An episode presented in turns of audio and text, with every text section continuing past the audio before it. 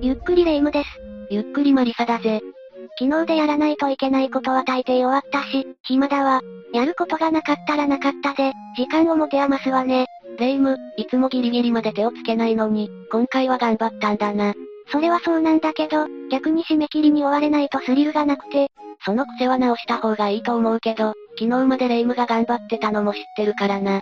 とあるミュージシャンの死の真相、奇妙な一直線、不気味な功績などなど、今日は、未だ解明されていない世界の謎ということで、5つほど興味深い話をしていこうと思うぜ。世界の謎？それはちょっと興味が湧いてきたわ。ゆっくりしていってね1、グレン・ミラーの死。まず一つ目は、グレン・ミラーの死についてだ。不可解な死を遂げたってことかしら？というか、グレン・ミラーって誰？音楽、特にジャズに造形が深い人は知っているかもしれないな。スウィングジャズのビッグバンドの旗揚げ的存在であり、自身の名前を冠した、グレン・ミラー楽団なんてものも立ち上げているほどの人物なんだぜ。そうだったのね。代表曲としては、インザムードや、チャタヌガチューチューが有名だな。古い題材のドラマでは流れることも多いし、大学生のビッグバンドが演奏することも多い、名曲中の名曲だ。どこかしらで聞いたことはありそうね。後で確認してみようかしら。さて、そんなグレン・ミラーも第二次世界大戦の勃発で、アメリカ陸軍の航空隊所属になった。航空隊ってことはパイロット？いやいや、全く経験もない人物が乗れるほど、軍属のパイロットは甘くないぜ。それじゃあ何をしていたのよ？ふるさとから遠く離れたところで、教習の念に駆られる兵士たちの士気を向上させる役割が与えられたんだ。具体的には何を？楽団を率いて戦地に赴いたり、アメリカ国内で負傷兵への慰問を行ったり、ボイスオブアメリカを通じて、ジャズを戦地にいる兵士に届けたりだな。音楽家としての活躍を期待されていたのね。時代は1944年の年末、イギリスで新曲の収録を終えたミラーは、夏にナチスから解放されたばかりのパリに向かうことになった。目的はめでたく解放されたフランス、パリでのコンサート開催だ。米軍所属ではあるけど、世界中を飛び回っていたってこと？ああ。新曲のレコーディングが終わったら、ロンドンからパリへの移動というわけだな。当初はロンドンから約80キロのミルトンイースト空軍基地から、フランスに飛ぶ予定だったんだが、残念ながらパリ行きの便がなかったんだぜ。それは大変ね。別の移動手段を探さないと。これが原因で彼はツインウッドに移動することになるんだが、この変更がミラー氏の運命を大きく左右することになってしまうんだぜ。一体何があったの ?1944 年の12月15日、グレン・ミラーは搭乗していたアメリカ空軍機と共に、イギリス海峡で行方不明になってしまったんだぜ。墜落しちゃったってこと？どこまで消息を終えているの？確実にわかっているのは、13時55分に、ツインウッドファーム空軍基地から、ノールダイン・ノースマンという飛行機に乗って、フランスへと飛び立ったということだ。もちろん彼はパイロットでも何でもなく、乗客として登場していたんだぜ。真っ先に考えられるのは事故とかトラブルよね。当時の見解も飛行機が、何らかのトラブルで墜落してしまったのではないかと考えられていたんだぜ。軍の飛行機が整備不良って考えにくそうだけど、天気が悪かったとか？いや、当日の天気は気温5度で、濃霧だったとは言われているが、飛行が差し止められるほどのものではなかったとされている。それなら、点検が甘かったとか、何らかのヒューマンエラーを疑うべきかしら？ミラー氏の死について大きな動きがあったのは、1954年に、グレン・ミラー物語という映画が公開されてからのことだ。映画を見た人の中に重要な証言をした者が現れるんだぜ。謎が多い事件とか未解決事件を扱うと、不謹慎だとか言ってくる人はいるけど、忘れさせないため、証言を引き出すためにも、広めたり、定期的に話題に出したりすることって、いかに重要なことかわかる事例だわ。映画を見たイギリス空軍のフレッド・ショーという人物が、イギリス空軍が祈祷する際に使用する、爆弾投下エリアで爆弾を放棄した時に、ノースマンが直下にいて爆弾と接触し墜落した、という証言をしたんだ。それってとんでもない大事件じゃない。本当にその機体だったの？ノースマンはアメリカ軍所有の珍しい機体で、当時は5機しかなかったものなんだ。映画でミラー氏が乗り込む描写を見て、間違いないと証言したんだろう。そんなたまたま当たっちゃいました、みたいな。可能性はゼロじゃないけど、こんなことあり得るの？当時の機長、ヴィンセント・グレゴリー氏まで、フレッド氏の意見に賛同したからな。事故発生時に何も報告が上がっていなかった隠蔽臭いのがちょっと気になるけど、一番有力な証言なんじゃないかと見られているぜ。他に有力な説はないってこと？強いて言えば2014年にシカゴ、トリビューンが新たな説を唱えていた。ノースマンは一部欠陥があり、冬季にエンジン停止による墜落事例が複数発生している。ミラー氏が乗ったノースマンも、それが原因で消息を絶ったのではないかと考えたんだな。それはありえそうな感じなの？当時の気温は5度。暖かくもないけど、別に特段低いわけでもない。新設の信憑性に関しては、可能性はゼロじゃないけど、微妙という認識だぜ。やっぱり一つ目の説が有力なのね。時代は少し戻って、1985年、イギリス海峡で、ノースマンの残骸が発見されるということがあったんだ。40年以上経ってしまっていることもあって、ミラー氏やパイロット、アメリカ空軍兵士3名の遺体や遺骨は、残念ながら発見されなかったんだけどな。総合すると、1944年12月15日に、イギリス空軍が投棄した爆弾に当たって、ノースマン1機が墜落。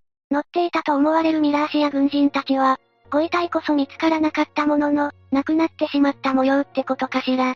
飛行機が海上で消息不明になる事故は世界各地で発生しているけど、被害者が発見されないのはすっきりしないし、無念だよな。何があったのかわからないっていうのが、一番モヤモヤするわよね。2、ルビコン川の位置。二つ目は、ルビコン川の位置だぜ。ルビコン川？ルビコン川といえば、ルビコン川を渡るという表現が有名だな。後戻りの効かない道に踏み出す、またその決断をするという意味で使われる言葉だ。シーザーが、才は投げられたと宣言したことでも有名な場所だぜ。一線を越えるとか、排水の陣を敷くみたいな意味ってことね。さぞ大きくて流れの荒い川なんでしょうね。いや、ルビコン川自体はすごく小さな川だぜ。川幅5、6メートルで、全長も50キロほどしかない、なんてことない川なんだ。それをいかにも後がないみたいな慣用句で使ってるなんてどういうこと？てっきり渡らないとやばいけど、川を渡るのも命がけだからどうしようか、みたいな意味合いなのかと思ってたわ。ルビコン川を渡ることは大きな決断なのに、渡ること自体は難しくない。このギャップがどうして生まれたのかといえば、鍵になるのは、このルビコン川が位置する場所にある。ルビコン川の位置ああ。古代ローマにおいては、イタリア本土と辺境の土地、属州ガリア、キサルピナの境界線にあったのが、ルビコン川だったんだぜ。辺境軍が軍曹のままルビコン川を越えて南下することは禁止されていたんだ。ましてや将軍が軍を率いてイタリア本土に入るとか、法律破りもいいところだったんだぜ。それなのにシーザーは川を越えようとしたの？共和国に対する反落行為でしかないルビコン川越えを、シーザーは、才は投げられたと表現したんだぜ。もちろん、頭のいいシーザーのことだ。この行動がどういう結果を招くかも分かっていた上で、川を越えようとしたわけだろうしな。なるほど。簡単に渡れる川なのに、それだけの決意と覚悟が必要だったのは、こういった背景があるからなのね。川を渡ったが最後、シーザーも、それに付き従っている者たちも、死罪に問われることは間違いなかったからな。生き残りたいなら、かつての盟友、ポンペイウスが指揮する軍勢を打ち破り、ローマを掌握するしかなかったんだぜ。文字通り命がけの川渡りになるってわけね。ああ。ローマ内戦の火蓋が切って落とされた瞬間だ。さっき地図を見てみたんだけど、ルビコン川って、イタリア半島の中央から、アドリア海に右側半分を横切っているじゃない？ちょっと湖水かもだけど、左側を迂回していったら川は越えてないって主張できないかしら？一級さんじゃないんだから、それに左側だって、ちゃんと境界線は引かれていたんだぜ。さすがにそうよね。半島の左側はフィレンツェの中を流れる、アルノ川が境界線として設定されている。アルノ川にはベッキオ橋という橋がかかっていたんだが、そこを渡るのもルビコン川を渡るのと同様に、大きな意味を持っていたということだな。今はどんな感じになっているの？現在のルビコン川はリゾート地として有名な、リミニという町の10キロ北にある、小さな川だし、意外と現地では、この話も含めて知らない人も割といるみたいなんだよな。歴史大好きで聖地巡礼的に行ってみるのは、ありかもしれないわね。3、レイライン。3つ目は、レイラインだ。レイライン？何それ？レイラインは、古代の遺跡は直線的に並ぶように作られたものがあるという仮説のもと、その遺跡たちが描くラインのことを指すんだ。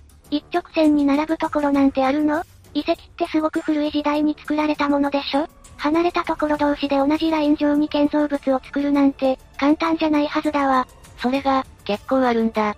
どういうラインを引くかにもよるんだが、一本や二本どころじゃないし、我が国日本にも存在しているんだぜ。そんなにあるの？例えば、イギリス最大のレイライン、聖マイケルズライン。ここにはエイブベリー、ストーンヘンジ、グラストンベリー、ローチロック、ボドミンムーア、メンアントール、セントマイケルズマウントなどなど、大天使ミカエルに捧げられた遺跡が並んでいるんだ。ストーンヘンジくらいしかわからないわね。エイブベリーはヨーロッパ最大規模のストーンサークルで、ストーンヘンジよりもさらに、500年ほど古いものだとされている。使用目的はストーンヘンジと同じで、儀式や祭典だと考えられているな。へえ、ストーンヘンジよりも大きくて古いのね。グラストンベリーはイギリス最大の聖地とも言われることがある場所なんだぜ。最も強いパワーを感じられる場所といえば、グラストンベリー島という小高い丘だ。この丘の頂上には屋根のない、旧聖ミカエル教会が残っていて、古代の神秘信仰の中心地であったことを今に伝えているんだな。イギリス最強クラスのパワースポットってことかしら。すごく行ってみたいわね。それから古代のストーンサークルが残る、ボドミンムアや、15世紀に大天使ミカエルのために建てられた礼拝堂の跡地、ローチロック、大天使ミカエルが降り立った伝説の残る、イギリス版モン・サン・ミッシェル、セント・マイケルズ・マウント。これらが一直線に並んでいるんだぜ。大天使ミカエルが起こした奇跡か、はたまた人の意志か、不思議なこともあるものね。そういえば、日本にもレイラインがあるって話だったわよね。どこにあるの？そうだな、有名どころで行くと、北緯35度22分のレイラインとかだな。富士山、大山が絡むレイラインだぜ。何が並んでいるの？レイラインの東端から上総の国一宮、玉崎神社、相模の国一宮、寒川神社、続いて富士山。さらに西に移動して、身延山久遠寺、伊吹山、琵琶湖の筑部島、元伊勢、福知山、皇太神社、三徳山山仏寺、大山、伊賀波の御の塚と言われている初日山、出雲大社と並んでいる。そうそうたる面々じゃない。偶然、じゃないわよね。理由の一つとしては、太陽の動きが関係していると言われているな。春分の日と秋分の日には、このラインに沿って太陽が動くんだ。修験道や密教の世界では古くから、ご来光の道として知られているんだぜ。その道の人たちにとっては、よく知られたパワースポットなのね。このレイラインをたどり、ポイントをコンプリートしていくと、強大な力がもらえると信じられているんだろうな。山岳信仰が盛んな日本だからこそ、霊山や力のある山がレイラインに組み込まれているんでしょうし、太陽のパワーを重要視しているのも興味深いところよね。そうだな。他にも夏至の日の出、当時の日の入りが見えるラインにあるのが、日立の国一宮、鹿島神宮、下総の国一宮、香取神宮、富士山、豊川稲荷、西空跡、紀伊の国一宮、板木曽神社、夏至の日の入り、当時の日の出が見えるラインにあるのが、阿波の国一宮、阿波神社、富士山、大港神社なんだぜ。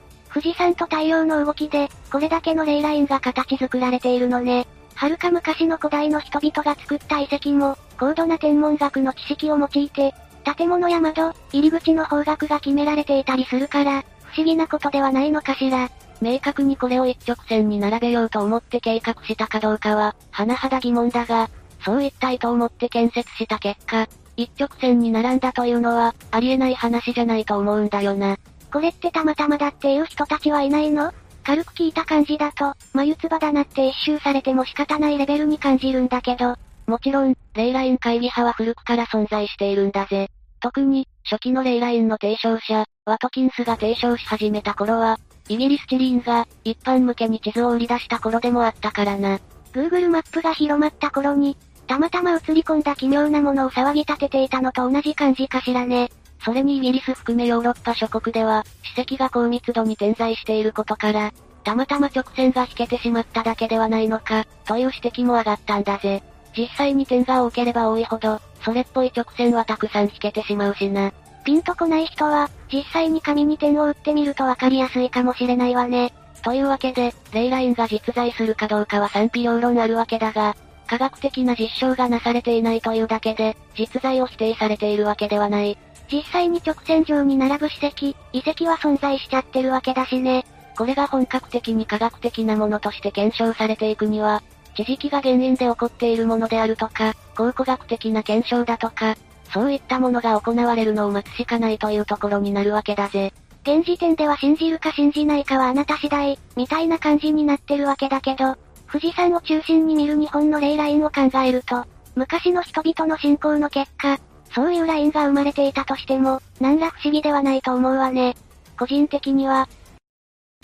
4. 無ペンバ効果。次は、無ペンバ効果だぜ。何それ？初めて聞いたわ。お湯は冷たい水よりも早く凍るという現象を指して、無ペンバ効果と言うんだ。え？お湯って水よりも早く凍るの？そうなんだぜ。直感で考えたら逆じゃないかと思うんだが、これについて最初に言及したのは、2300年前のアリストテレスだと言われている。アリストテレスに言われてしまうと、それっぽく感じてしまうわ。彼は、お湯を早く冷ますには、まず日向に置くべきだと残しているんだが、実は、うなぎは泥から生まれるとか、科学的じゃないにも程がある言葉を残しているから、これもその一つだと長らく考えられていたんだぜ。アリストテレスって、1から10まで科学的だったわけじゃないのね。さて、時代はかなり飛んで1963年。思ったより飛んだわね。タンザニアに住む少年ムペンバ君13歳が、熱湯の方が、冷たい水よりも早く凍るということを発見し、学校で研究成果として発表したんだ。これはそんなわけないと、学校中の先生と生徒に笑われることになってしまうんだけどな。あれ？少年の名前。そうなんだ。この現象を物理学者が実証し、ムペンバ君の主張が正しいことを主張すると、流れは一転、彼の名前が付けられて様々な研究が行われるようになったんだ。どうしてこんなことが起こるか分かったの？それがシンプルながら、誰にも仕組みの解説ができていない問題なんだぜ。そうなの研究の結果、無ペンバ効果は水以外にも実形、クラスレート水和物、ポリマー、ナノチューブ共振器、量子系、低温ガスなどありとあらゆるもので、発生することが判明してきたんだ。そこで研究者たちは、より単純なものからその解明を試みた。より単純なもの？ああ。小さなビーズを水分子に見立ててレーザーで熱し、水で冷却することで、ビーズ内部のエネルギーが減少していく過程を観察したんだぜ。その結果、ビーズの冷却においても、ムペンバ効果が起こることが確認できた。ビーズも高温で熱したビーズの方が、冷たいビーズよりも10倍冷めることが分かったんだな。物体の温度は徐々に下がっていくわけじゃないってことかしら。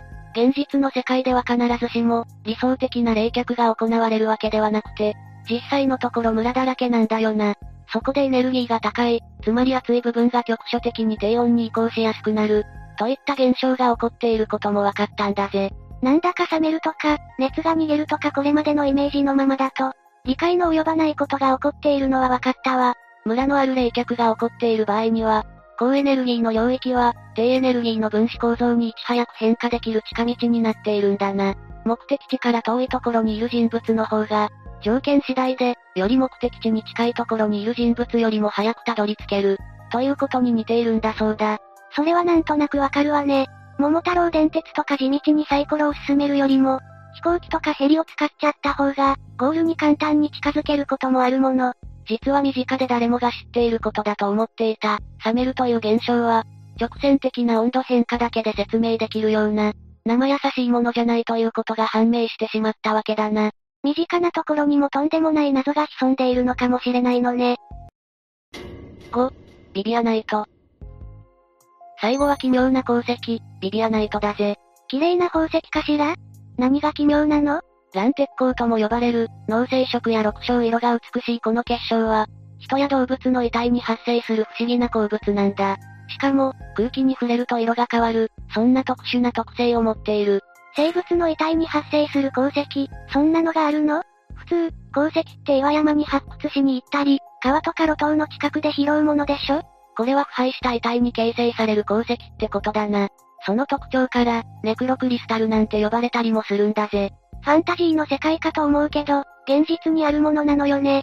ビビアナイトは、岩水リン酸塩鉱物でできた鉱物で、化石や動物の排泄物、死体の上などで形成されるものなんだ。死体なんて怖い言い方したけど、よく見られるのは骨や朽木といった、有機物や鉄分が多く含まれた堆積物の中だな。そんなホイホイできるものではないってことかしら。あとは、熱水の温度が下がることで、その中に溶けていた元素が、岩石の中や海底で、沈殿してできる熱水交渉や、リンが豊かに含まれている花崗岩、ペグマタイトという石の中からも産出するんだ。画像を見てみると、本当に綺麗な清緑っぽい色になるのが多いみたいね。緑が強いのはエメラルドみたいで、本当に宝石に見えるわ。それは地面から出した後のものだな。どういうこと？ビビアナイトは土の中にある時は淡い白から、透明なまさにクリスタルのような色なんだが、空気に触れると酸化して、脳性色や六章色に変色するんだぜ。ちなみにビビアナイトの結晶は、とても脆いから取り扱いは要注意だ。そういえば、ネクロクリスタルとかラン鉄鋼はわかるけど、ビビアナイトってどういう理由で付けられた名前なの？この鉱石を発見した人の名前だな。1817年にイギリスの鉱石学者、ジョン・ヘンリー・ビビアンが発見したから、ビビアナイトっていう名前が付けられたんだぜ。さっきの説明で遺体にだけできるわけじゃないことは分かったけど、どうして人や動物の遺体にビビアナイトができるの？鉄とリン酸塩と水が作用し合うことで生まれるんだ。歯とか骨とか、人や動物の体には、リン酸塩がたくさん含まれているんだ。これは遺体は腐り始めると周りに漏れ出していくんだが、そこに都合よく鉄と水があると反応して、ビビアナイトができるんだぜ。10年そこそこでできるものじゃないんでしょ？そうだな。遺体からビビアナイトができたケースのほとんどは、数百年前に埋葬された遺体の骨や歯の上だな。もっと古いものだと、数千年前のマンモスの牙で見つかったこともある。そうなのね。珍しいケースとしては、1960年代にドイツのバルヘン湖で見つかった遺体から、ビビアナイトが発見されたこともある。比較的最近のケースってことかしら。衣服の分析から30年から50年ほど、水中にあっただろうことがわかっているから、そんなに古い遺体じゃないだろうな。そんなに早くビビアナイトって成長するの？遺体の一帯には鉄板が止められていたし、発見場所が湖ということで、ビビアナイトが成長しやすい環境が整ったということだろう。それから1963年に、ベトナムで行方不明になった米軍兵の遺体に、ビビアナイトができているのが、1998年に発見されたりしているんだぜ。環境さえ整えば結構簡単にできるものだったりするのかもしれないわね。大規模にビビアナイトが成長したものだとすると、1996年にスイス、ブリエンツ湖から、ビビアナイトに覆われた遺体が見つかったこともあるんだぜ。1700年代にここで溺死した人の遺体だと考えられているが、条件が良く、3000年近く時間があると、人を追うほどにビビアナイトが発生することもあるんだな。綺麗だけどちょっと怖い鉱石ね。現物を見てみたい気はするけど、持ちたいかって言われると微妙だわ。ちょっとそわそわしちゃうわね。さて、今回は、未だ解明されていない世界の謎ということで解説してきたな。私が知らないだけで、世界にはまだまだ不思議なこと、物が溢れているんだわ。話も時代を飛び越えたり、宇宙にまでスケールを拡大したりしたら、もっとたくさん謎が溢れているんでしょうね。その道の研究者ですら、わからないことだらけの我らが地球様だ。ちょっと興味を持って掘ってみるだけで、興味深い不思議なことは、そこら中に転がっているんだぜ。芋づる式で興味の対象が増えるから、暇から一点、時間が24時間じゃ足りなくなっちゃうわ。というわけで、今日の動画はここまで。ゆっくりレ夢ムです。ゆっくりマリサだぜ。ふ。まばゆく、きらめく白い砂浜、そして波の音。これぞ私の求めていたバカンスよ。おいレ夢ム。アローハ、マリサ、人の部屋に大量の砂とラジカセ持ち込むんじゃない。ていうかラジカセとか今時どこで売ってんだ。ええん、だってだって、バカンスに行きたいけど、お財布から謎にお金が出ていくんだもん。こんなの買い込んでるからだろ。霊夢に金がないという謎は1秒で解けたが、世の中にはなかなか解けない謎もあるよな。ゆきち。会いたいよゆきち。というわけで今日は、未だ解明されていない世界の謎6選をお届けするぜ。1、ジョン・ F・ ケネディの脳。最初に紹介するのは、ジョン・ F・ ケネディの脳だ。これは、暗殺されたケネディ大統領の、保管されていた脳が失われたという驚きの話だぜ。ケネディって言ったら、あれよね、その、あれした人よね。ジョン・フィッツジェラルド・ケネディは、1961年、43歳という当時最年少の年齢で、アメリカ大統領に就任した人物だ。そう、それやった人よね。当時は冷戦時代の真っ只中で、キューバ危機を乗り越え、第三次世界大戦を回避したことは、特に有名だな。マリリン・モンローとのスキャンダルなど、スキャンダル、ワクワク、政策以外にも話題にこと書かない大統領だったが、1963年、テキサス州のダラスで遊説中、オズワルドという人物に銃撃され、暗殺されてしまったんだ。ケネディそんなケネディ大統領だが、検視の後、その脳は医療機関で保管されていたんだぜ。でも、1965年になって、その脳がなくなっていることが分かったんだ。ええー、そんなもの、どうしてなくなったのよ。掃除のおばさんが間違えて捨てたのかしら？ずさんすぎるだろ。実際のところ、全然わからないんだぜ。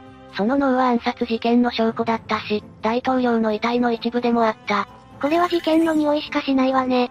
誰が持ち出したかも謎だな。ただ、一つの説として、ケネディ大統領の弟のロバートが、展示を避けるために持ち出した、とも言われているんだぜ。当時、ケネディ大統領の回顧展が企画されていたんだが、この説によれば、ロバートはそこに兄の脳が展示されるのを嫌がっていたらしい。まあ、気持ちはわかるけれども、ただそうだとすれば、その後、返却されないことは筋が通らない。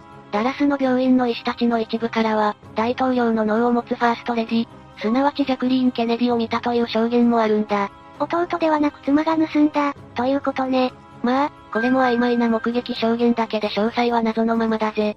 誰かまともな推理のできる奴はおらんのか。ではここから、この脳が盗まれた理由に迫っていくぞ。どういうこと？脳が盗まれた理由として、ケネディがオズワルド以外の何者かによって、正面から撃たれた証拠を隠すためだと示唆しているんだ。ケネディ大統領が頭部を撃たれた後、動画には妻のジャクリーン夫人が、夫の脳みそをかき集めるようなシーンがあるんだぜ。痛ましい。ただ、ここには大きな謎が隠されている。なぜ彼女がそんな行動をしたのか、一般的には飛び散った脳みそを集めようとしたからとされているけど、他の説では大統領が撃たれるのを目の当たりにして、逃げようとしたからだとも言われているんだぜ。さらに、運転手が撃ったと考え、自分も撃たれると思い車から飛び降りようとした。その事実を公にしたら大変なことになると思い、秘密にしたという説もあるんだ。え、う、運転手が撃ったの？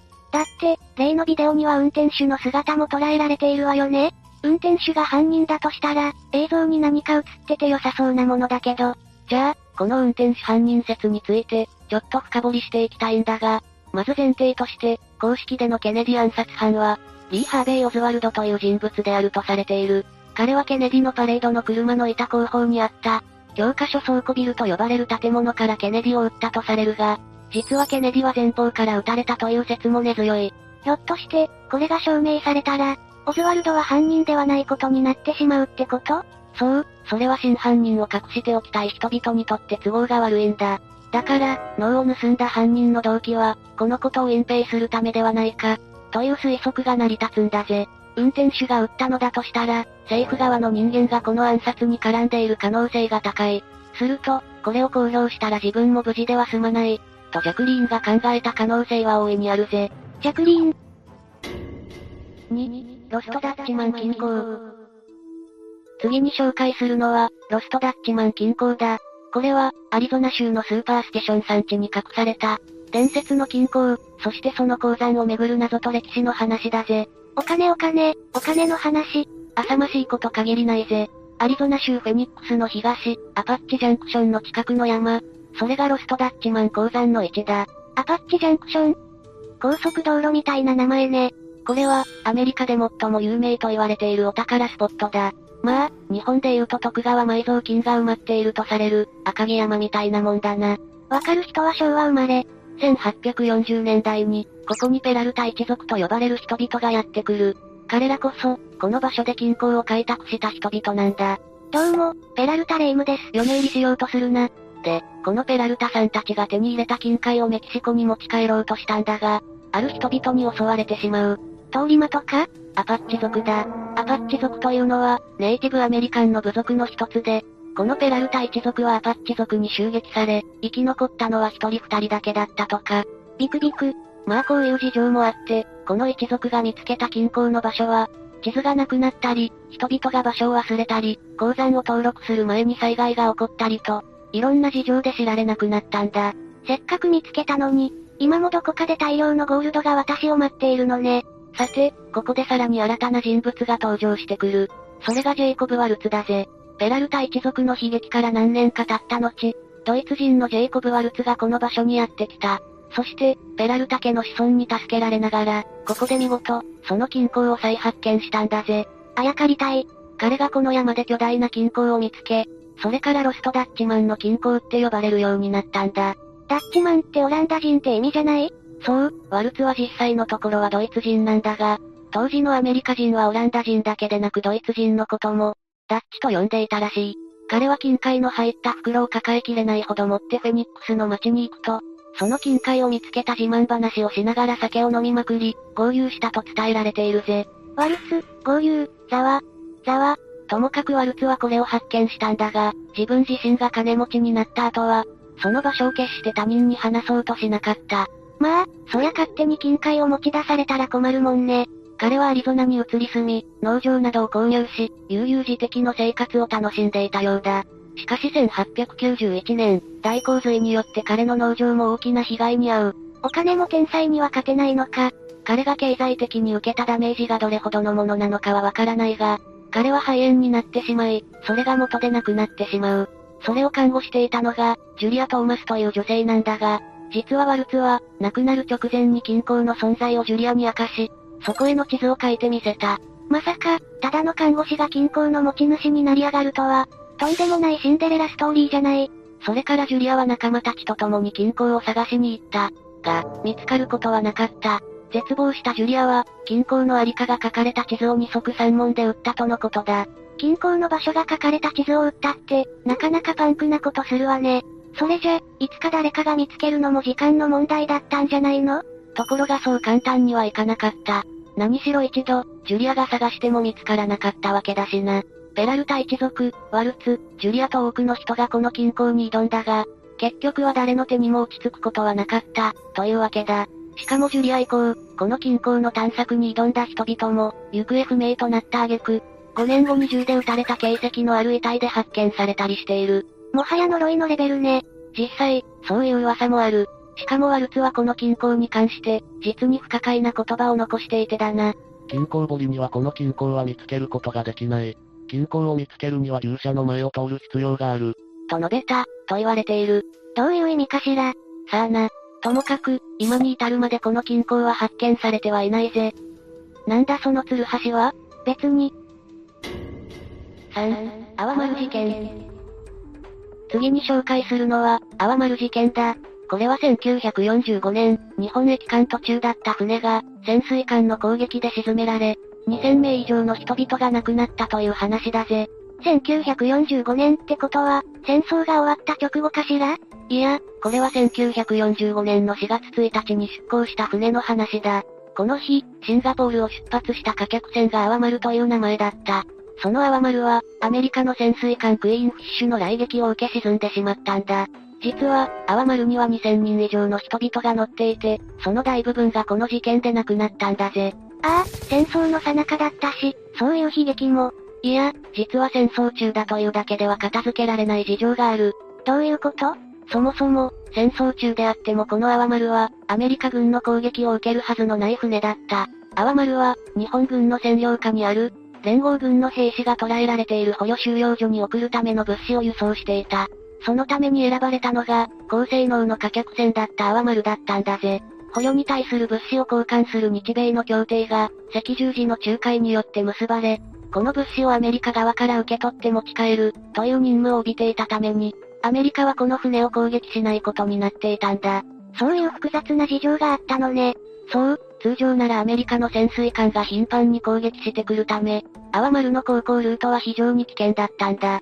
でも、泡丸は病院船と同じ保護が約束されていたんだぜ。だからこそ、日本と東南アジアを結ぶ最後の手段として、泡丸は日本人にとって非常に重要だった。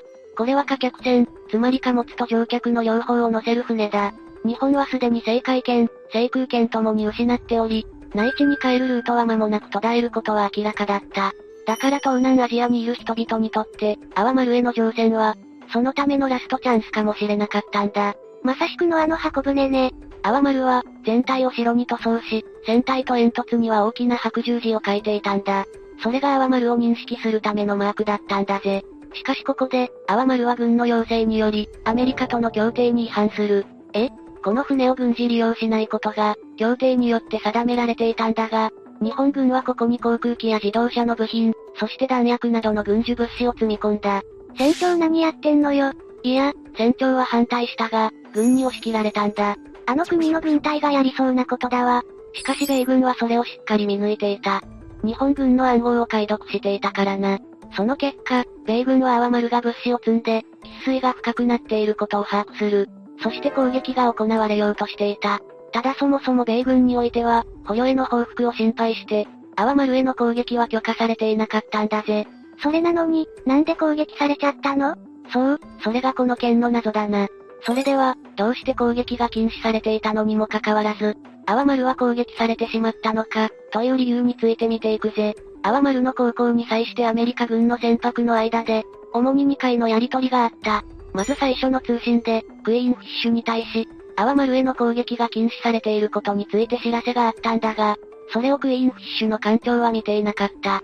おい、そして、次の通信文では、アワマルの航路、及び現地を通過する予定時刻が知らされたんだが、最初の通信を見ていなかった艦長は、その意味を理解できなかった。怠慢でしかない。この状況でレーダーに日本のものと思われる船舶が映れば、おそらくは攻撃対象にされる。通常、アメリカ軍はこの海域で、軍民問わず船舶を攻撃していたからな。しかも、せっかく塗装を変えて、協定によって守られた船であるとわかるようにしていたのに、それも霧で見えなくなっていた。ミスだけでなく不運も重なったというわけね。そういうわけでアワマルは撃沈されてしまったんだぜ。で、実はこの話には続きがあってだな。撃沈されたのにこの事件で亡くなった人は2000人にも及ぶ。これはタイタニック号沈没事故の犠牲者数を上回り、真珠湾攻撃のアメリカ軍の死者数とほぼ同じだ。確かにものすごい数よね。しかし、実はこの何割かはおそらく助かるチャンスがあった。船が大破し、漂流していた人々を、クイーンフィッシュが救助しに来ていたんだ。よかった。いくらなんでも救助くらいはしてくれるのね。ただ、その多くは救助を拒否したため、結局のところ助かった人は一人だけだと言われている。痛ましい。確認を怠ってアワマルを攻撃したクイーンフィッシュの艦長は、不注意であったとされ、戒告処分を受けているぜ。不注意で済ますな。4、連れ去られた名馬シャーガー。次に紹介するのは、連れ去られた名馬シャーガーだ。これは、かつて偉大な競走馬が謎の誘拐事件に巻き込まれ、行方不明になったという話だぜ。シャーガーはアイルランド出身の競走馬で、エクソムダービーを10馬身という大差で制覇した名馬なんだぜ。競馬のことよくわかんないんだけど。それってすごいの？すごい。すごすぎてシャーガーの単勝オッズは1.91倍になった。これは低いほどすごいやつだ。まだよくわからないわ。とにかくすごい馬だった、ということだ。だが1983年、繁殖シーズン直前の2月8日、深夜9時頃、覆面をかぶった男たちが牧場に入り込んだんだ。月も出ておらず、辺りには霧が立ち込めており、現場の視界は非常に悪かった。シャーガーを管理していたのは、牧場長のフィッツジェラルドという人物だった。男たちはフィッツジェラルドを銃で脅し、シャーガーを連れ去ったんだぜ。まさか馬を誘拐するとは。その次の日、誘拐犯から身代金要求が来たんだ。しかもその額、なんと200万ポンドだぜ。日本円にしておよそ7億円を超える額だ。しかしこれを要求されたシャーガーを所有する団体側は、支払いを拒否した。その結果、シャーガーの行方は完全に闇に消えたんだ。シャーガー、競馬場を疾走した後、今度は失踪してしまったというわけね。馬に蹴らせるぞ。すみませんでした。その後、様々な推測が飛び交った。例えばマーチ牧場のマーチ兄弟が犯人だったり、シャーガーがアメリカに連れ去られたとかな。でも真実は一つでしょ？真犯人は確定してない。だが、一部の人々は IRA が犯人だと主張しているんだぜ。IRA って？IRA は、正式名称をアイルランド共和軍といい、北部アイルランドを、イギリスから独立させようとしている武装組織だ。彼らが武器資金のために誘拐したとされているぜ。それにしても馬の営利誘拐なんて、ユニークな作戦立てるもんよね。IRA の上層部は犯行を認めてないし、真相は未だに明らかにされていない。また、保険金を狙ったシャーガーへの出資者たちの仕業だという噂もあったんだぜ。つまり、大馬さんの持ち主の自作自演というわけね。翌年、ある IRA のメンバーが逮捕されたんだ。その時、シャーガー誘拐を自白したんだぜ。それ、事件解決しちゃったじゃない。彼の言葉によれば、シャーガーは暴れて手に負えず、森で射殺、埋められたそうだ。馬に罪はないのに。でも、その自白以外に証拠は何もない。だから、真相は未だに不明のままなんだぜ。シャーガーの遺体も出てきてないの？後、シャーガーのものではないかと言われる馬の遺骨が出てきたが、DNA 鑑定の結果、それは否定されている。さらに失踪から8年後の1991年、シャーガーが実は生きており、レースに復帰する予定という記事が新聞の一面を飾った。生きてたの？だがこれは、エイプリルフールのジョークだった。おい、そして毎年、エイプリルフールではシャーガーが見つかるのが恒例となったぜ。不謹慎すぎる。5、消えた北京原人の骨。次に紹介するのは、消えた北京原人の骨だ。これは1929年に見つかった北京原人の骨が、不可解な経緯で行方不明になったという話だぜ。北京原人って誰？個人の名前じゃないからな。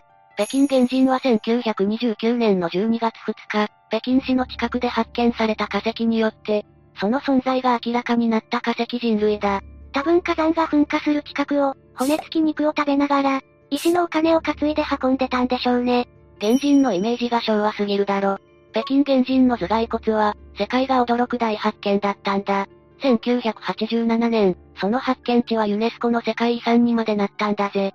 しかし発見当時、この北京原人には苦難が待っていた。化石になっても苦難に遭うとは、日米関係の悪化と日中戦争によって、この化石が危機にさらされていたんだ。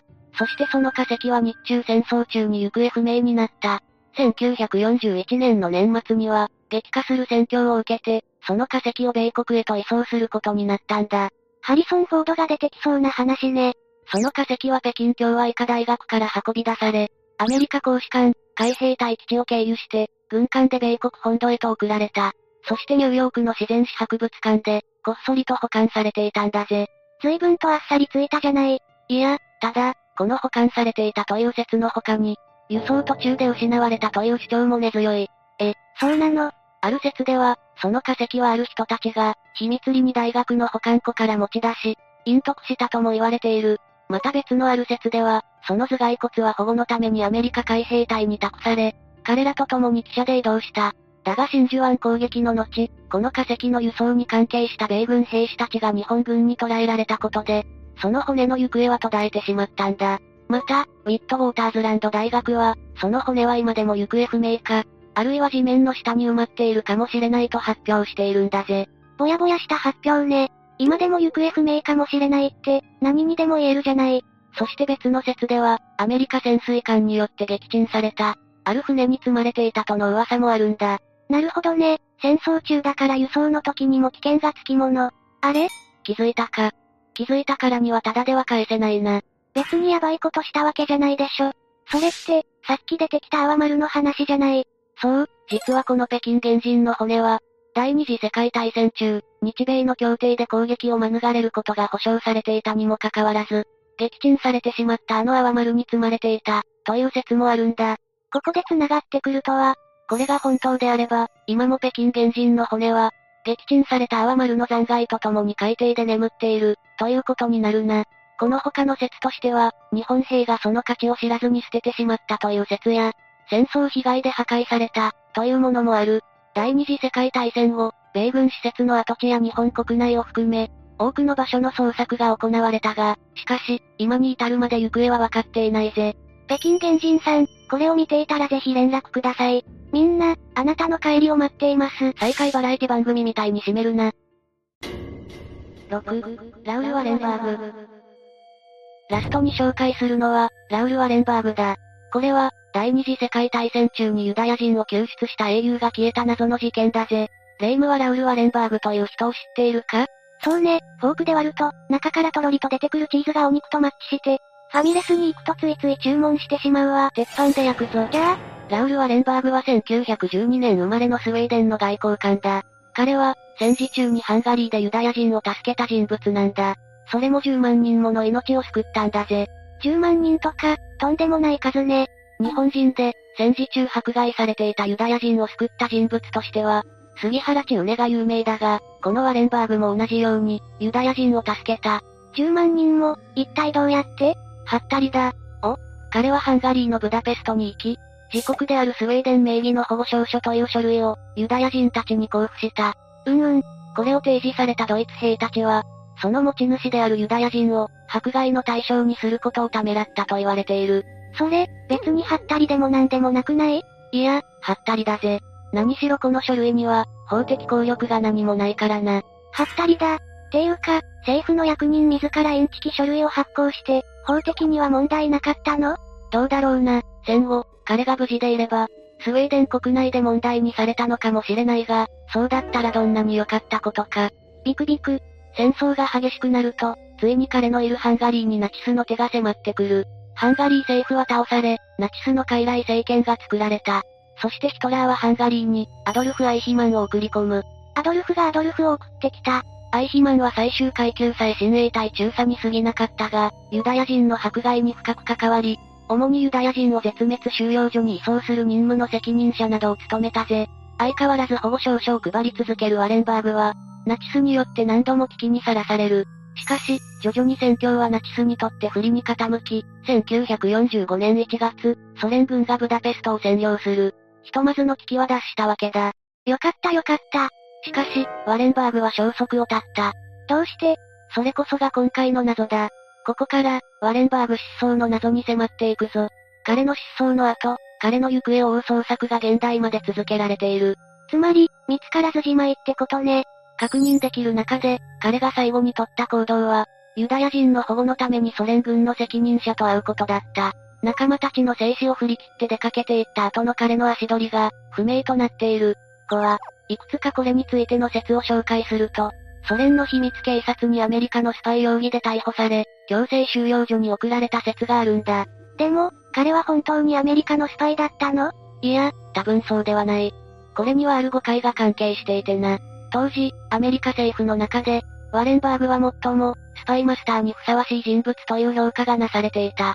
そんなポケモンマスターみたいに言われても、それは別に、実際にワレンバーグがその役目についているというわけでなく、ただの評価に過ぎなかったんだが、そのせいでソ連側に、彼が実際にスパイであると誤解された可能性がある。風評被害の最たる例ね。ただ、彼の消息は1947年以降も報告されていて、それについて調査が続けられているんだぜ。少なくとも生きてはいたってことね。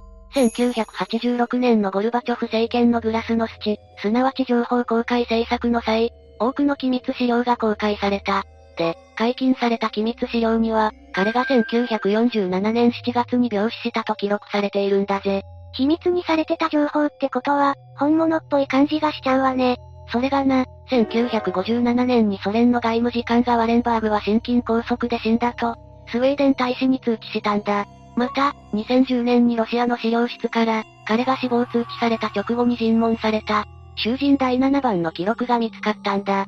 これが彼と同一人物かもしれないと考えられているんだぜ。亡くなった後に尋問。つまり、1947年以降に生きていた可能性も、1957年以降に生きていた可能性もある。結局のところ、彼がいつ亡くなったのかは、はっきりとは分かっていないんだ。というわけで今日は未だ解明されていない世界の謎について解説してきたぞ。長い一生のうちには、突然襲ってくる苦難や不幸もあるわよね。だから今を精一杯楽しみましょ。この大量の砂を掃除してからな。一粒拾って休み、また一粒拾って休み。一生かかるな。というわけで、今日の動画はここまで。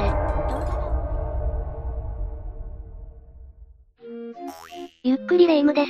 ゆっくりマリサだぜ。このチャンネルでは世界中に存在し、日々増え続ける謎についてたくさん話してきているよな。知らない話も多いしどれも興味深く聞いているわ。意外に身近な話題も混ざってたりするしね。そんなわけで、今回もあらゆる謎について話していきたいと思うんだぜ。まだあるに決まってるんだけど、本当に人間が知っていることなんて、地球上、歴史上の出来事の中で、ほんの一部だってことを思い知らされるわね。というわけで未だ解明されていない世界の謎について6つ解説していこう。ゆっくりしていってね1、貴婦人と一角獣。まず一つ目は貴婦人と一角獣についてだぜ。えっと、それは何？タペストリーだな。音楽を奏でたり花冠を作ったりしている美しい貴婦人に、自女や紋章をあしらった旗と、上りを掲げているライオンと一角獣が付き従っている絵柄なんだ。周りにも花々や動物たちが散りばめられていて、かなり細かい仕事だったんじゃないかと思うぜ。絵画みたいに綺麗な絵ね。これは大きな6連の作品で、何も知らない人が見ると、巨大な油絵なんじゃないかと勘違いするほどの表現力なんだよな。タペストリーのモナリザとも称えられるフランスの手法。それが貴婦人と一角獣という作品なんだぜ。タペストリーって絵柄が描かれた布の織物ってイメージなんだけど、そもそもどうやって織ってるものなの？手拭いとかみたいに、筆と染料でってわけじゃないわよねそうだな。タペストリーは縦糸を強く張っているところに、横糸を描きたい文様に従って織り込んでいくことで作られる、旗織り機のイメージを持つとわかりやすいかもな。なるほど、そういう感じで織っていくのね。え？そう考えると貴婦人と一角獣の細かさって異常じゃない？もともとこの手法自体は西アジアで以前から見られたもので、フランスのゴブラン織も有名だが、壁掛けや鈍調というような、室内の装飾のために世界各地で作られてきたものなんだ。日本で言えば京都西陣の鈴錦も有名だな。この作品っていつ頃に作られたものなの？まずヨーロッパでのタペストリー制作は、14世紀後半から16世紀の初めにかけて、この作品は正確な制作年こそ不明だが、15世紀末頃に作られたものだとされているぜ。バッチリ最盛期に作られたものだったのね。三大タペストリーの筆頭に数えられる作品なんだが、なぜか日本では同時期に栄えたルネサンス美術ほどは、知名度が上がらなかったんだよな。ルネサンス美術？ボッキチェリのヴィーナスの誕生とか、ミケランジェロのシスティーナ礼拝堂の天井画とか、レオナルド・ダ・ヴィンチの最後の晩餐とかだな。他にももっといっぱいあるけど、どれも少なくとも名前は聞いたことがあるものばかりだわ。この時代の芸術作品は有名だし人気もあるのに、同時期に作られた貴婦人と一角獣はあまり知られてないのね。ところでこれって誰の作品なの？それはわからないんだ。作者不明なんだぜ。そうなの？このタペストリーは縦横がそれぞれ、3から4メートルもある作品で、触覚、味覚、嗅覚、聴覚、視覚、我が唯一の望み、の6つで構成される巨大にも程がある作品なんだぜ。一つ一つも大きいけど、そんなサイズのものが6つもあるのね。絵の細かさもすごいけど、どちらかというとその大きさのものを作ったということの方が、すごい気がしてくるわ。この作品は中世末期のパリに住んでいた名家であつらえられ、フランドルで作られたんだが、時代の流れとともに、いつしか誰からも忘れ去られてしまったんだな。再度これが人々の目に触れるのは19世紀のことになる。数百年も誰にも見つけてもらえなかったのね。19世紀になり作家であり歴史家のプロスペル・メリメや、作家のジョルジュ・サンドラ文学者たちが、ブサックの古城でこのタペストリーを見つけたんだぜ。パリのメーカーがあつらえたけど、発見されたのはブサック。どういう流れをたどってその古城にたどり着いたのかしらね。発見後はパリのクユニー中世美術館に収められて、ずっと展示され続けているんだぜ。さて、レイム。突然だがこの作品の主題って何だと思う？テーマってことでしょ？それならさっき五感とか望みとか言ってたじゃない。それが主題なんじゃないの？そうだな。長らく貴婦人と一角獣の主題に関しては、五感をテーマにして、最後にそれを統制する六感。つまり我が唯一の望みが加わることで、完全な認識が可能になるという説明がなされてきたんだ。それが違うかもしれないってこと？それじゃあそもそも五感説ってどこから出てきたの？例えば、貴婦人が次女の差し出す砂糖菓子のような白い塊をつまんでいるから味覚、花冠を編む貴婦人の横で、猿が花の香りを嗅いでいるから嗅覚など、こじつけといえばそれまでみたいなレベルのことだったんだよな。ふむふむ。だが、そこで五感のテーマはあくまでサブ的なもので、中心的なテーマは恋愛ではないかという解釈が提唱されたんだぜ。恋愛？一角獣と綺麗な女性、少女という組み合わせを考えれば、本来人の前に出てこないとか、険な生物である一角獣が清らかな女性の前ではおとなしくなる。みたいな描写は、ファンタジーではよくあるものなんだぜ。一角獣の立ち位置を別の生物にしたもので見たことあるかも。確かにあるあるよね。これを宮廷恋愛の文脈に持ち込むと一角獣が男性、乙女はそのまま思いを寄せられる女性ということで解釈ができる。なるほど、そういうことね。すると男性は清らかな乙女の愛によって飲み捉えられ、そのためにどんな目にあっても、最悪命を落とすことになっても、それは本望であるという熱烈なメッセージを読み取れるんだ。ファンタジーの世界なら乙女に引き寄せられた空想生物の類は、ハンターとかに襲われるのもあるあるだしな。そう考えると我が唯一の望みの味わいもかなり変わってくるわね。今となってはどういう思いで作られたのかはわからないけど、謎多き名作はいつの時代も人々の興味を引きつけるんだな。ミステリアスな感じもより魅力的に感じるわよね。正解がわからないからこそ、想像をかき立てられるという面もあると思うわ。2、火星の黒いシミ。二つ目は火星の黒いシミだぜ。それって水があった証拠であるみたいな話じゃなかった？よく知ってるな。確かに、一時はそう発表されたんだぜ。それが違ったってこと？火星の熱帯地域の傾斜地では黒いシミ、黒い筋が確認された。これは超高濃度の塩水によってできたものである可能性があり、それに伴って生命を維持できる水の存在を示すものだという研究結果が、2015年に公表されたんだぜ。そうよね。火星人がいるかもとか火星にコロニー作れるんじゃない？とか、一人で勝手に喜んでたのに。そういう風に考えていた人たちには申し訳ないんだが、その後の研究で水の存在を示す結果は何も得られなかったと、研究チームによって指摘されたんだぜ。それは残念だわ。念のため言っておくと最初の発表と水の存在が示唆されなかったという発表が研究対象にしている場所は、別の地域なんだけどな。でも、同じ惑星上なら綺麗に水がある場所と、そうでない場所が分かれていたなんてことがあるのかしら。地球基準で考えると水があるならどこにでもありそうじゃないというわけで結論的には水はないかもしれないし、あるかもしれないし、別の液体があるのかもしれないって感じなんだよな。なんだか難しいわね。今回指摘を入れた研究チームが扱っていたのは、主に緯度30から60度地域にある極の側を向いている、傾斜地表面の地質特性に関するものだったんだ。クレーターの壁や丘陵などに刻まれた、小さな谷型の地形の形成原因の調査だったんだぜ。基本的には水が流れることでできそうな地形よね。これらの小さな渓谷は発見された当初は、数十万年前に起きた氷の融解や地下水の漏出でできたものだと考えられていたんだな。水があるかも、みたいな話になっているんだったらなおさら、そう考えられても何ら不思議ではないわね。だが、その後の研究で現在の火星は気温が低すぎて、液体が存在できない温度であるにもかかわらず、渓谷が現在進行形で形成されているということが判明したんだ。え？どういうこと？水どころか液体のない環境なのに、それによってできる地形が生まれているの？大まかに言えばそういうことになるな。それじゃあその谷はどうしてできているのよ。そこで研究チームが目をつけたのは、凍った二酸化炭素の薄い層だ。表面の氷の層の下で二酸化炭素が溶けるとガスとして溜まり、最終的に表面を土ごと突き破ってガスと土石が勢いよく吹き出し流れるんだ。その結果、くぼんだところというか、谷型の地形ができるってこと？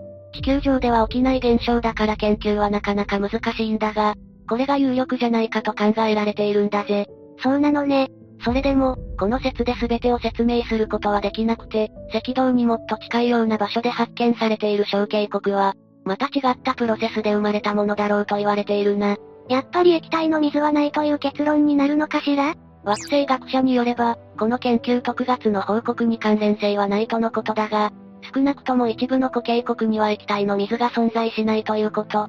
それから小渓谷の見られる場所では液体の水が存在できない。つまり生命の存在には繋がらないだろうということを語っているぜ。まだまだ謎は多いけど、どうやら生物はいなさそうってことなのね。近場には生命、というか液体の水が存在している惑星はどうやらなさそうってことになるのかしら。恒星からちょうど良い距離にないと、水は蒸発するか凍ってしまうからな。条件自体そもそも厳しいんだぜ。火星にもまだまだ期待したいところではあるんだけど、他の遠くの星にも生命が存在しないのか、天文学者さんたちの今後の報告を待つしかなさそうね。そもそも火星の渓谷の形成過程も決着がついてないわけだし。3、クジラのブリーチング。次はクジラのブリーチングだぜ。クジラのブリーチングって何？クジラの大ジャンプのことだ。写真を見てみると一発でわかると思うぜ。これね、確かに潮吹きと並んでイメージがあるわ。ダイナミックで力強くてかっこいいわよね。行ったことはないけど、ホエールウォッチングに行くならぜひ見たいものじゃない？実は意外と見られる確率は少ないものなんだよな。イメージが先行しすぎてて、しょっちゅうやってるのかと思うけど、実際にホエールウォッチングに行って見られる確率は、15から20%くらいのものなんだぜ。そんなに珍しいものなの？ブロー、いわゆる潮吹きは、息継ぎのために水面まで上がってくるクジラを観察しているわけだから、よほど絶望的なタイミングで見逃すとかじゃなければ見られるんだけど、ブリーチングはそうもいかないんだぜ。そうだったのね。さてこのブリーチング、何のためにやってると思う？うーんと、バチャーンってなって面白いからとか？要は遊びってことだな。そうそう。それも一つの説としては挙げられているな。聞いといて申し訳ないんだが、ブリーチングをする明確な理由は明らかになっていないんだぜ。そうなの？いろんな説は考えられているんだが、結局のところ理由が判明しているわけではない。その中にはレイムが言ったように、単に遊んでいるだけであるという説もあるんだぜ。遊びであれだけの巨体を持ち上げてジャンプするって、楽しいのかもしれないけど、大変じゃないの？人間だってわざと体に害があることをしたりして楽しんだり、特に子供の頃はどうしてそんなことするのっていうことするだろ？心当たりがありすぎるわね。それに好奇心だけで突っ走って、親に怒られた人なんて5万といるはずだわ。それから餌を集めるための行動とも考えられている。川とかで魚を捕まえるときに、片側に網を設置しそこに向かってザブザブ歩くみたいな、追い込み量的なものを想像してもらえるとわかりやすいと思うぜ。本当にそれをやっているんだとしたら凄すぎない？巨体を生かした追い込み量とか効果抜群でしょ。細い用水路とか小川とは違って、四方八方に逃げ場がある海だから、どこまで効果があるかは不明だけどな。音とか飛沫で餌を集めるってだけですでに賢いわよ。それからメスへのアピールとか、水しぶきの音を利用したコミュニケーションだと考えられるという説もあるんだぜ。クジラって歌でコミュニケーションを取るんじゃなかったっけ？確かに一定の種のクジラは、自ら音を発してコミュニケーションを取るよな。クジラが歌うって言われているのは、それが人間の歌っている音声に似ているからなんだ。でもどうしてコミュニケーションの手段が歌なの？水中では光の吸収率の問題で視界が悪いからな。海でのコミュニケーションは、音やその感覚に依存したものに進化したんだろう。それでブリーチングのザパーブーンみたいな豪快な音も、コミュニケーションとか、メスにアピールするための一手段になっているってことね。実際に海の中で聞いたらどんな音がしてるのかは気になるよな。それから、体についた寄生虫を落としているという説も考えられているんだ。そっか、人間みたいに何かついたからって払ったり、かゆいから書いたりってできないのよね。人間の手ってものすごく便利なんだわ。その通りだぜ。だから体を水面に打ち付けて、その衝撃で体に付着している寄生虫たちを体から落としているってことだな。いろいろ説はあるけどそのどれか、はたまたどれでもないのか、決着はついてないのね。それと、ブリーチングにも色々と種類があることは知ってるか？え？大ジャンプは大ジャンプなんじゃないの？いやいや、背面から落ちる背面型ブリーチングや、腹の方から落ちる腹打ち型ブリーチング、横方向に飛ぶ横飛び型ブリーチングに、体を回転させて飛ぶスピン型ブリーチングと、飛び方も様々なんだぜ。それを聞いても説を減らす要素にはならないわね。かゆいところを打ち付けてるのかもしれないし、いかに美しく飛ぶのか、メスに見せつけるために工夫しているのかもしれないわ。確かにどれでも説としてはあり得るよな。クジラは深海にまで潜っていったりもする動物だし、有名ながら、まだまだわからないことも多い生き物なんだよな。ダイオウイカと戦ってるみたいな話が出た時はすごく驚いたし、新しい情報が出るたびにワクワクする生き物でもあるわよね。ブリーチングの目的も早く判明しないかしら。クジラと会話できたら早いのにね。4. ペンシルバニア音の鳴る石。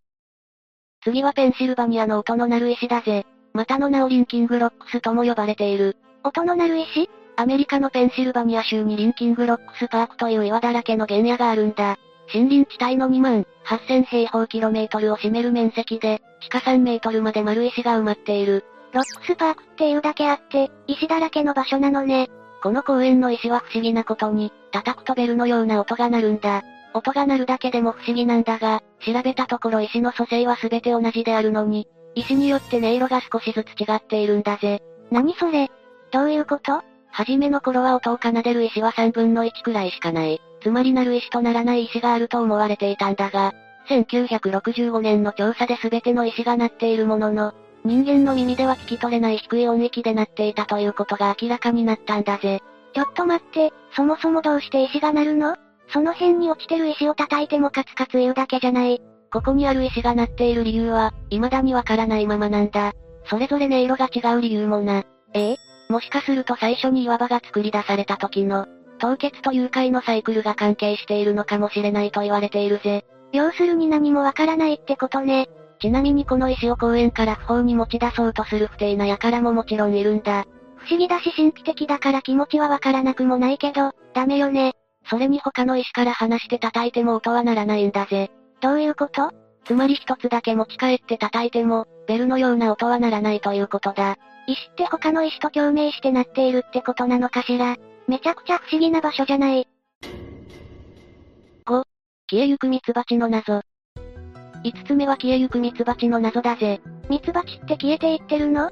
美味しい蜂蜜がすごく高いのってまさか。ある日突然、ミツバチの大群が失踪する現象。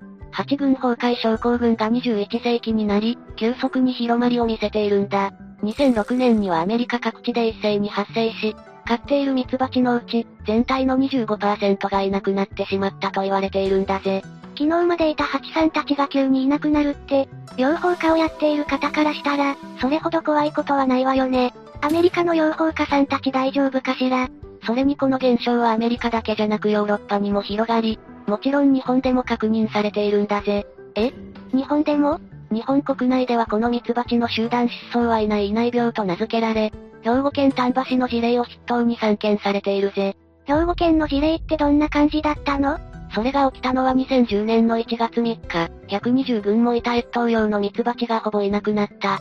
群 ?1 群が1匹の女王蜂が作る集団のことだな。1群あたり大体数万匹のミツバチで構成されているんだぜ。何百万匹もいたミツバチが急に消えたってこと？消えたって言ってるってことは、死んでるわけではないのよね？そうだな。巣箱や周辺で死骸は見つかっていない。越冬ってことは餌がなくて移動しちゃったとか？餌となる蜜が尽きたとかいうこともなく、たっぷり巣の中に残っている状態だったそうだぜ。それじゃあ本当に痕跡一つ残さずに失踪しちゃったってことじゃない？冬の間に1割くらいは減ってしまうことはあるそうなんだが、壊滅状態になったのは養蜂家の方も初めてだというぜ。そんな、この8軍崩壊症候群はこの事件の前、2009年の8月にも、兵庫県三田市にある県立人と自然の博物館で起こっている、研究用で飼育していた8軍中1軍が急に行方不明になり、短期間の間に200匹にまで激減してしまったそうなんだぜ。かなり大変なことになってるじゃない。これだけ国内外で被害が出ているにもかかわらず、ミツバチ集団失踪の謎はまだ完全解明されたわけじゃないんだ。いくつか説は提唱されているんだけどな。説？疫病説、栄養失調説、ネオニコチノイドやイミダクロプリドなどの殺虫剤説、電磁波説、害虫予防のための遺伝子組み換え農作物説、ミツバチへの過労働環境の変化によるストレス説など様々だ。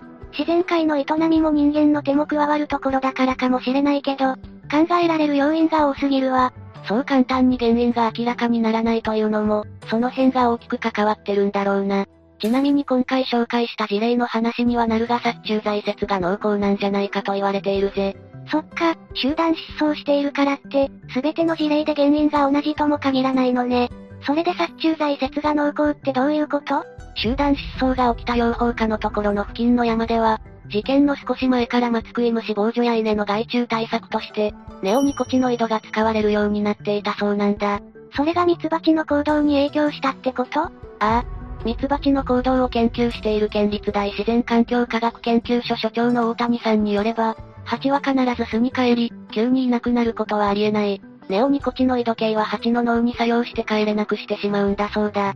急に家がわからなくなるって考えたら、蜂さん側もとんでもない恐怖よね。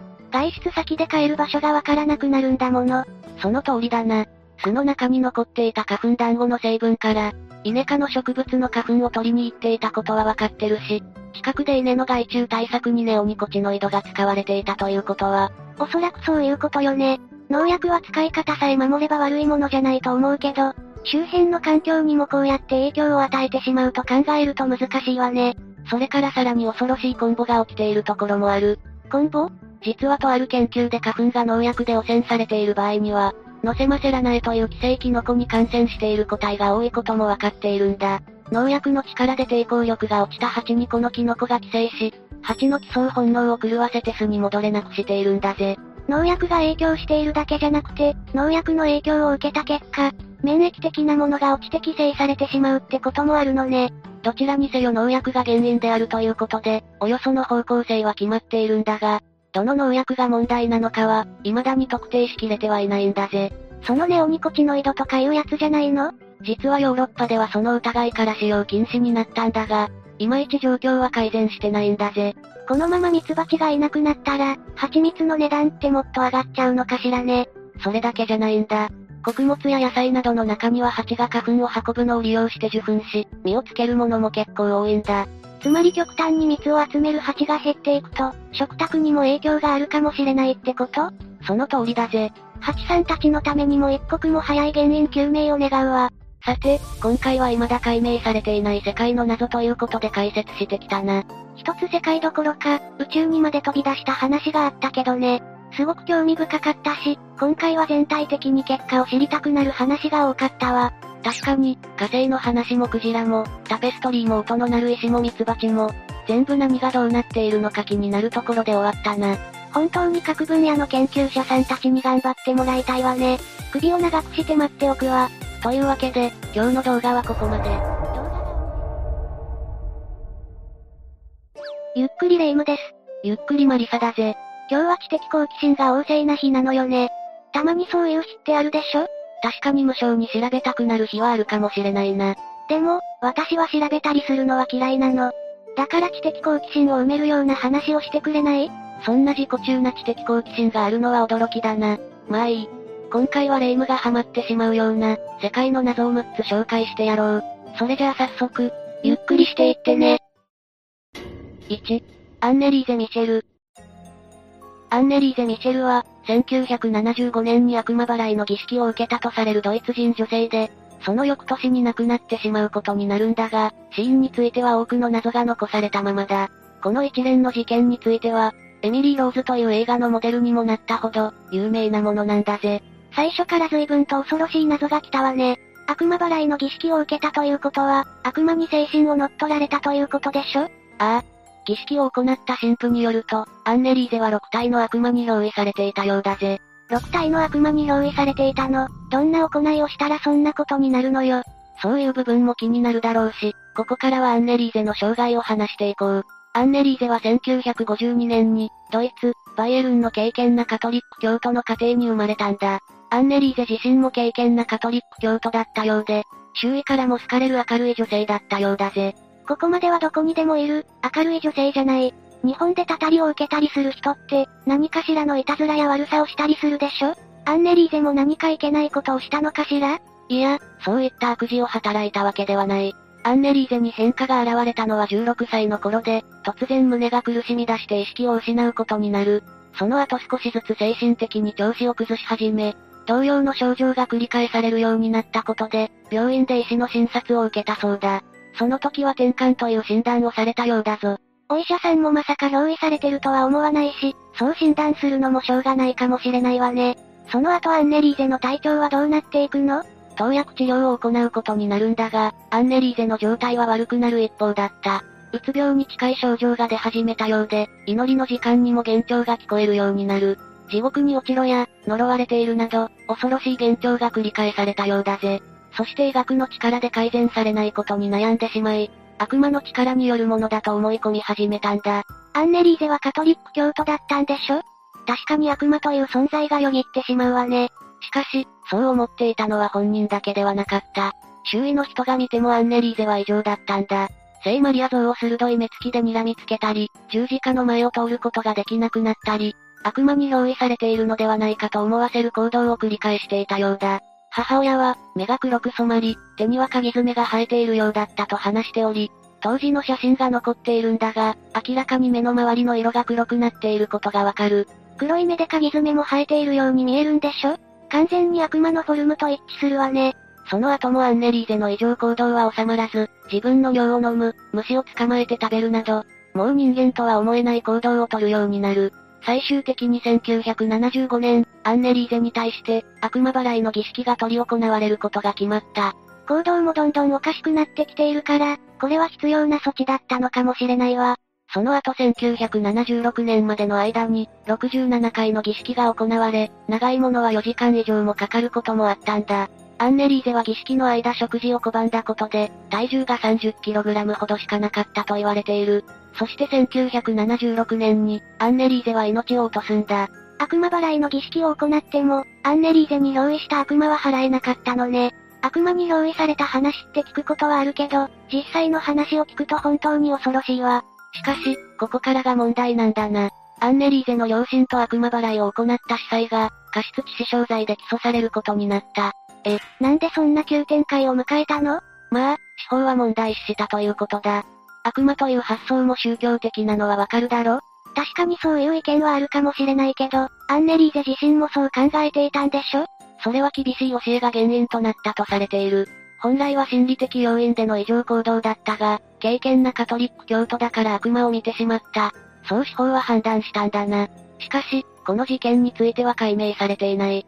本当に悪魔に憑依されていたかどうかは謎のままだ。これはかなり興味深い話ではあるわね。でもアンネリーザが亡くなった今、この謎は解明できそうにないわね。それじゃあ次は、謎に包まれた錬金術の奥義書について紹介するぜ。2、エメラルドタブレット。エメラルドタブレットは世界各地で発見された、錬金術の奥義が書かれていると言われる碑文で、12枚のエメラルドタブレットが存在するようだが、言い伝えだけが残されており、1枚も実在していない。この存在については世界中で伝説となっているんだ。錬金術がすごいことなのはなんとなくわかるけど、実際にどういったものが錬金術と言われるのかしら？錬金術というのは色々な考え方があるんだが、質の劣る金属から高価な貴金属を得ようとしたもの、他にも不完全な人間を完全なものにするという考えや、何もないところから人間を作る技術もあった。まさに神のようなことを目指していたんだな。漫画の世界のことが本当に考えられていたのね。でも、本当に実現できたらすごいことだわ。当時の錬金術には賢者の意志が必要とされていて、それを作り出すことが錬金術の目標だった。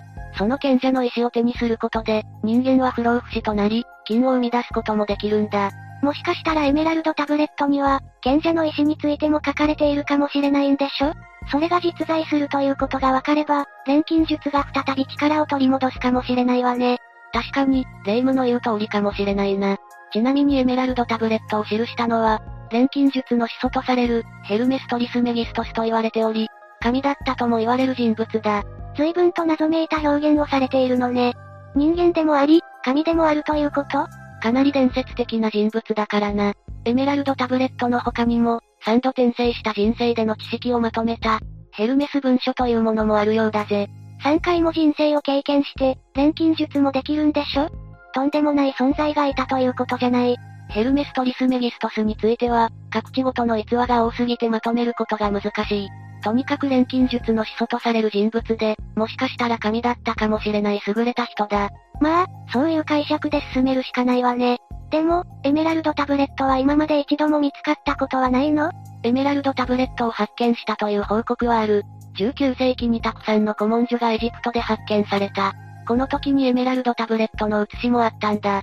この他にも、1925年にメキシコのピラミッドで、12枚のエメラルドタブレットを発見したという報告があった。しかしこの時の発見者は内容を写し、その場所に返したという証言をしているんだ。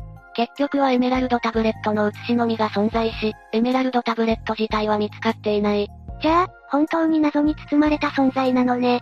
でも夢のような話かもしれないけど、貧乏な私としては実現してほしいことだわ。当時は注目された錬金術だったが、17世紀頃の科学の発達で疑問視されるようになる。今ではすっかり夢のような話になっているんだな。しかし錬金術によって科学も進歩したから、錬金術は不要な学術ではなかったんだ。それに現代では金を生み出すことに成功してるんだぜ。え、知らないところで錬金術成功させてたの？核変換という技術で金を生み出すことができたんだ。しかしその金は微量かつ放射性物質で、莫大なコストをかけないと生み出すことができない。まだまだ錬金術には遠く及ばないな。めちゃくちゃ期待してしまったわよ。人間は地道に頑張るしかないということね。そこはまだわからないぞ。エメラルドタブレットが実在するかもしれないしな。次に紹介するのは、賢者の石を作り出したとされる人物だぜ。3. ニコラス・フラメル。ニコラス・フラメルは14世紀頃にフランスで出版業を営んでいた人物で、賢者の石を作り出すことに成功したとされているんだ。彼の歴史を記録するものでは、ニコラ・フラメルと呼ばれることもあるな。え、さっき錬金術が難しいという話をしたばかりなのに、今度は賢者の石を作り出した人の話をするの。霊夢は錬金術について興味がありそうだったからな。続けて話してやろうと思ったんだ。それはすごくありがたい話ではあるけど、この人の名前はなんか聞いたことがあるわ。ハリーポッターで聞いたことがあるんじゃないか？ほぼ本人役で出演しているからな。ああ、確かにハリーポッターで聞いたわね。それに賢者の石もハリーポッターで知ったのよ。その認識で間違ってないと思うぞ。ハリーポッターでのニコラス・フラメルも、賢者の石を作り出した魔法使いとされているからな。夜中、ニコラス・フラメルが寝ていると、天使にある本を差し出される夢を見たんだ。しかし、手を伸ばしてみたんだが消えてしまい、その本を手にすることはできなかった。その後1360年頃に旅人から古書の買い取りを依頼され、その本こそが天使が差し出していた本だったんだな。まさに神がそうしたかのような出会いじゃない。ちなみにその本はどういうものだったのかしら？その本は、ユダヤ人アブラハムの書というもので、賢者の石の作り方などが記されていたようだ。錬金術の奥義的な本ってことだから、エメラルドタブレットに似ているわね。しかし、その技術については抽象的に書かれていた。それを解読しながら研究をしていたため、18年間も成果を得ることができなかったんだ。そんなニコラス・フラメルを見て、妻はスペインに行くことを勧める。当時のスペインにはユダヤ人哲学者が多くいて、解読につながるヒントがあると考えたんだな。18年も苦悩する夫を救うために、助言するなんて素敵な奥さんだわ。その奥さんの力添えもあって、ニコラス・フラメルはユダヤ人医師と出会う。医師はぜひとも手伝わせてほしいと言い、二人でパリに帰りながら解読を進めたんだ。パリに着く頃には金の製法については、大部分を解読することができたようだぜ。奥さんの助言が大成功だったということじゃない。二人で大金持ちになったんじゃないの？いや、そのユダヤ人医師はパリに着く直前に急逝する。そこからはニコラス・フラメル一人で研究したんだ。1380年にパリで錬金術禁止令が出るんだが、隠れて研究をする生活を続ける。そして最終的に金を作り出すことは成功したようだぞ。じゃあ、かなりの大富豪になれたということでしょ？ああ。多くの不動産を手に入れたとされており、慈善活動家としても活躍していたんだな。ニコラス・フラメルの錬金術の秘技は、小径グイドの書という書物で残されたんだぜ。え、錬金術の秘密が書かれているんだったら、もはやエメラルドタブレットと同じよね？錬金術が存在していた証拠になるじゃない。しかしこの、小径グイドの書については、ニコラス・フラメルの著書ではないという指摘がある。そもそもニコラス・フラメルが錬金術をしていたという話についても疑われている部分なんだぜ。まあ、少しできすぎた話だとは思ってたけど。また私の成金ストーリーが遠のいたわね。さっきも話したと思うが、17世紀頃になると錬金術について懐疑的な学者も多かった。錬金術を肯定的に捉えてもらうためには、成功したという事実が必要とされたんだ。だから、ニコラス・フラメルという人物を錬金術を成功させた人としたっていうこと？ああ。当時はお金持ちに対する妬みがあると、あいつは錬金術をしているんだと言ったそうだ。ニコラス・フラメルがお金持ちだったのは事実だから、錬金術のモデルにはもってこいだったんじゃないか？確かに、そのストーリーならありえなくはないわ。事前活動もしていたのであれば説得力もあるわね。ということで、これも謎に包まれたままなんだ。当時の錬金術を実現するのはまだ先かもしれないな。次は3人に1人が経験している身近な謎を紹介するぜ。4. 光くしゃみ反射。光くしゃみ反射は光の刺激を受けた時に、反射的にくしゃみが出てしまう現象のことだ。おおよそ30%の人間が持つ体質と言われているぞ。レイムは太陽を見た時にくしゃみが出たりしないか？太陽なんて見たら余裕で出るし、映画館から外に行く時もくしゃみが出るわ。全員そうなんだと思っていたんだけど、3人に1人くらいしかいないってことなの？ああ。大体そのくらいの割合のようだぞ。現段階では遺伝するとも言われているな。遺伝までするのね。じゃあ親戚でも多くいるかもしれないわ。短すぎて気にならないことかもしれないが、この光くしゃみ反射は問題点もある。トンネル事故が多いと言われていることについて、光くしゃみ反射が関係している可能性があるんだぞ。そんなことまで考えが及ばなかったわ。確かにトンネルの出口であれが起きたら、一瞬目をつぶってしまうことになるわよね。それにハンドルを持つ手もブレてしまうよな。それが事故につながっているという意見もあるんだ。他にもパイロットが飛行機を操縦するときに、くしゃみをすると事故が起こる可能性もある。そのリスクを低減するためにサングラスをする研究もされていたりするようなんだ。思っていたより真剣に考えている人がいるのね。くしゃみをしたくなったら太陽を見てた私が、なんだかアホらしく思えてきたわよ。ちなみにこの現象も解明されていないの？光くしゃみ反射については完全に解明されていない。まだまだ謎に包まれた現象なんだ。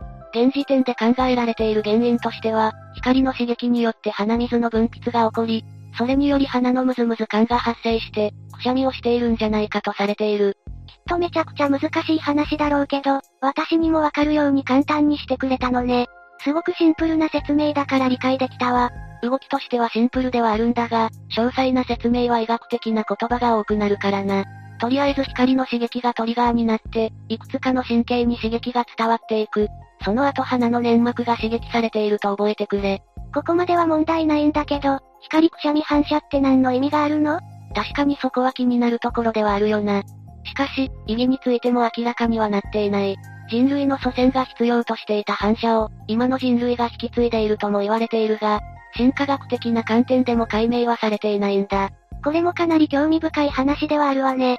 謎が解明されたとしたら、ドヤ顔で雑学を披露することができるじゃない？早めに解明されてほしい謎になったわ。とりあえず身近だけど謎に包まれている光くしゃみ反射について話しておいたぞ。次はみんな大好き火星の謎を紹介するぜ。5. 火星の水。火星の水は、かつて火星に存在していた水がどこに行ってしまったのかという謎のことだな。1960年頃まで火星は水や生命が存在しない、荒れ果てた惑星と考えられていたんだが、1970年以降に探査技術が進んだことで、河川が流れていたような地形が確認できた。こういった調査を続けていく中で、40億年前は火星に水があった可能性が出てきたんだな。これは私も聞いたことがあるわよ。火星の南極には氷もあるんでしょ？レイムの言う通りで極地にはドライアイスの氷もあり、その下にはわずかに水があると言われていたな。しかしもっと大規模な水が、火星には残されている可能性があるんだぜ。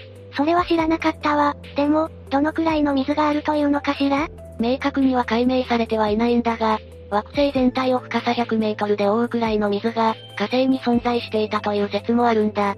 じゃあ、地球のように海なんかもあったということ？そういうことになるな。火星には大西洋くらいの大きさで、深さ1500メートルほどの海があったと言われているんだぞ。それはすごいことじゃない。本当に地球のような惑星だったということね。火星は、地球の双子とも呼ばれているからな。かなり近い惑星であることは間違いないんだ。しかし30億年ほど前に地表の水は消えてしまった。これの理由についても分かっていないことが多い。でも30億年くらい前に遡れば、地球みたいな環境があった可能性があるのね。ちなみになぜ火星の水はなくなってしまったの？宇宙空間に放出されたとする説が有力だな。地球には大気があることで水が存在できるが、火星の大気は地球の1%以下しかない。だから、水が存在することは難しいんだ。でも、昔は液体で水が存在していたんでしょ？その頃は大気が濃かったということ？ああ。それには太陽風と磁場が関係しているんだ。まず太陽風というのは、太陽から吹き出すプラズマの流れのことだな。太陽風の速度は秒速 400km にも達すると言われ、惑星の環境に影響を与える脅威の存在なんだ。地球の周りには磁場が存在しているから、太陽風の影響は小さくすることができている。しかし、火星は5億年ほどで磁場がなくなってしまい、太陽風の影響を大きく受けることになった。この太陽風の作用が火星の大気を宇宙空間に放出し、水が存在しない惑星にしてしまったんだな。太陽風の影響で水がなくなってしまったということなのね。最近までそう考えられていたんだ。しかし、研究が進むにつれて、その考え方は疑問視されるようになっていく。火星における水素の減少率が過去と現在で変わらないとした時に、宇宙空間に放出された水は、ほんのわずかだったんじゃないかと考えられるんだ。宇宙空間にほとんど出ていってないとしたら、火星の水は一体どこに行ってしまったの？一部は氷として地下に眠っており、その他は地殻内に取り込まれたとされている。最近の調査では水和した鉱物が発見された。これは水分子を含んだ鉱物ということで、火星で発見された水和鉱物は、30億年以上前のものが多かったんだぜ。今まで宇宙空間に放出されたと言われていたが、実は多くが火星内部に残されていたんだ。火星に移住するなんて話もあるわけでしょ？その時に水があるとしたら嬉しい部分ではあるわね。まあ、まだまだ謎に包まれていることは多いんだ。移住ができるかどうかはまだ先の話だと思うぞ。しかし、今後も火星の研究は進んでいくから、火星の謎が解明されるのも遠い未来ではないかもな。次は伝説の女忍者について紹介するぜ。6、望月千代女。望月千代女は戦国時代にいたとされる女性で、表向きは歩き巫女として活動していたようだが、裏では武田信玄に仕えた女忍者だったと言われている。しかし、出生地などの情報が残されておらず、多くが謎に包まれた女性なんだぜ。女忍者なんてめちゃくちゃかっこいいじゃない。謎に包まれているのもいい味出しているわね。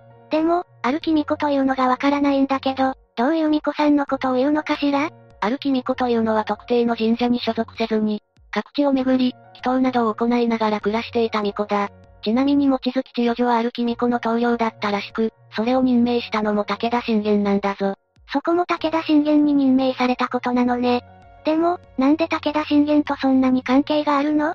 望月千代女は、望月城主の望月森時に嫁入りしたが、川中島の戦いで森時は討ち死にしてしまうんだ。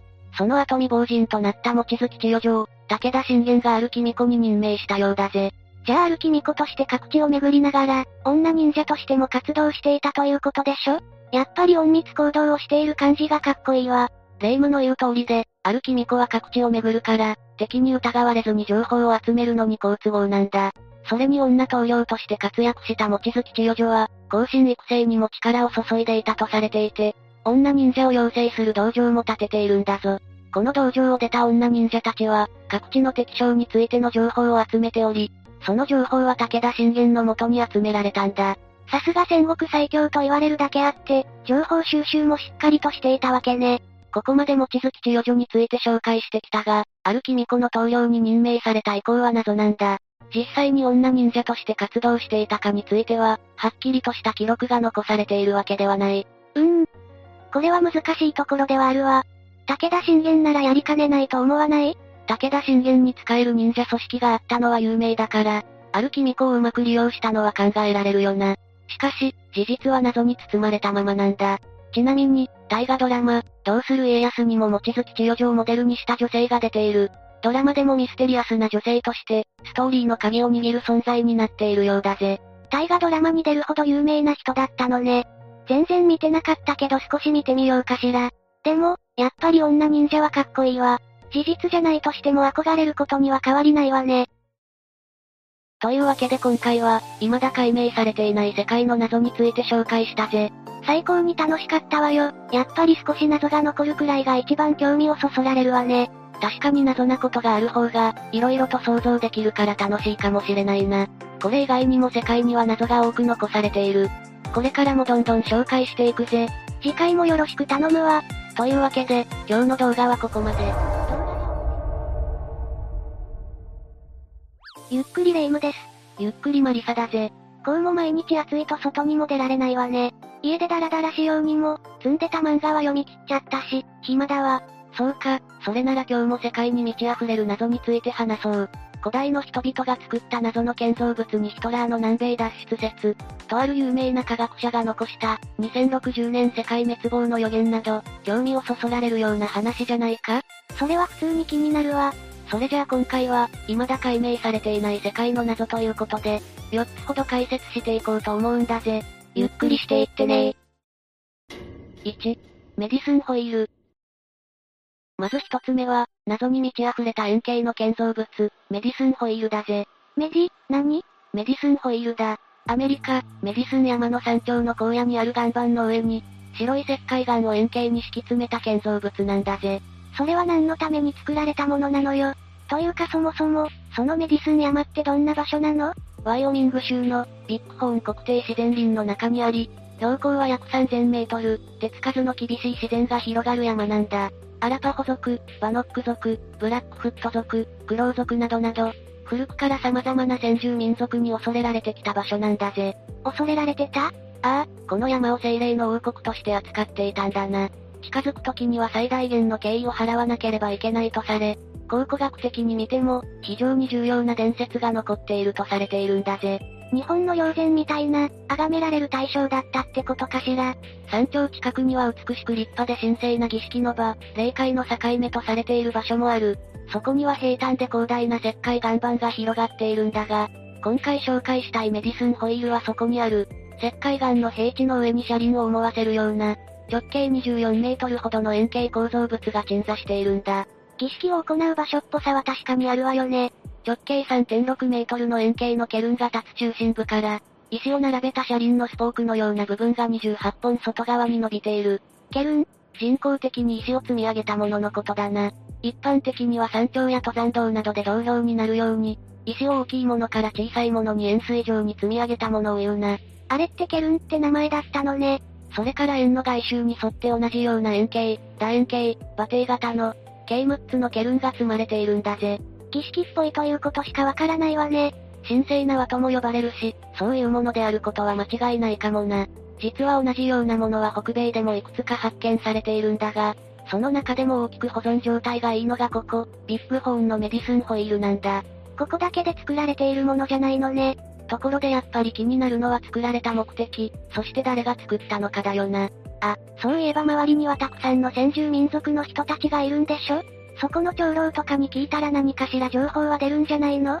もちろん、そこへの調査はすでにされているんだぜ。だが、どの部族も自分たちが作ったものではないと言っていて、誰が建てたのかという部分に関しては謎のままなんだ。先住民たちに聞いても何もわからないの？ああ、あれは先住民族たちが来るよりももっと前からあったもので、はるか昔、それこそ気が遠くなるような昔に作られたんじゃないかと言われてるそうだ。メディスン山の近くにはどのくらい前から人がいたの？戦死時代、1万年以上前から人がいたとされているな。だが、それ以降メディスンホイールがいつ作られたのかは特定できていない。いくら昔に作られたとは言っても、24メートルもあるものを、いつ作られたか特定すらできないって謎が深すぎない？あ、そもそもこういう輪っかたち自体が年代特定しにくいとか？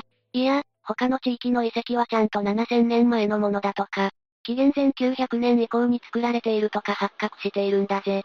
それじゃあここだけ？強いて言えば3000年前から1000年前くらいに作られたんじゃないかって言われてるぜ。幅が広すぎるわ。犯人の年齢は20代から30代、あるいは4、50代の可能性もあるみたいな。全然人物像を特定できないあれとそんなに変わらないじゃない。それから、これが作られた目的に関してもほぼわかってないんだ。それはほら、儀式的な何かじゃないの？それじゃああまりにざっくりしすぎだろ。儀式にしても豊穣を祈るとか恵みの雨を呼ぶとか、色々あるじゃないか。それはそうね。1970年代に、天文学者のジャック・エディという人物がここを調査したところ、いくつかのケルンの配置が天文の重要性を示していそうであるということが判明した。ケルンの一部が夏至の日の出を、他は夏至の日没の方向を指していることや、シリウス、リゲル、アルデバランなどの特定の星を示していることが分かったんだな。さすがにたまたまだとそこまでぴったり一致しないわよね。それに遺跡が天体観測しやすそうな山の山頂になるっていうのも気になるわ。それからスポークが28本というのも重要なんだぜ。多くの部族はこれが月の周期、つまり隊員周期だと考えているそうだ。隊員歴で生活していた人々が作ったってことなのかしら。こういったことからこのホイールはいろんな儀式や掲示を受けるための、神聖な場所として使われた可能性も示唆しながら、一年の長さや進行、月の満ち欠け、惑星の軌道周期などなど、天体活動を追跡するためのカレンダーや、観測所のような役割があったともされているんだ。どちらにせよ高度な天文学の知識は持っていそうよね。1970年8月にこの場所は国定歴史建造物に指定され、2011年にメディスンホイール、メディスンマウンテン国定歴史建造物と改名された。この地域にはいろんな重要な遺跡もあるんだが、やはりこのホイールが有名であるということから、この名前になったそうだな。そうだったのね。こう聞くと過去の遺物に聞こえるかもしれないが、ホイールそのものに神秘的な力が宿っているとされていて、今でも先住民族の末裔たちは未だに儀式に使っているんだぜ。現役のスポットなの今じゃキャンパーやハイカーにも人気のスポットになってもいるけどな。興味を持たれるのは必要なことだと思うけど、今でも使っている人がいる以上は、悪意ある第三者に荒らされないことを祈るわね。謎たっぷりでこのホイールの正体は気になるから、末裔の皆さんの迷惑にならない程度に調査もされてほしいけど。2、プラハ城の人骨。二つ目は、プラハ城の人骨だぜ。プラハってチェコの人のプラハ？そこにあるお城から人骨が見つかったの？時は1928年の7月11日、プラハ城を調査していた考古学者のイヴァン一行は、偶然、城の中庭で古い一つのお墓を見つけたんだ。地表からわずか30センチのところに埋まっていた木管の中には、剣や二つのナイフと一緒に一人の男性が眠っていたんだぜ。お城で埋葬されてるんだから、それなりにいい絵柄の人ってこと？いつ頃の時代の人とか判明しているのかしら？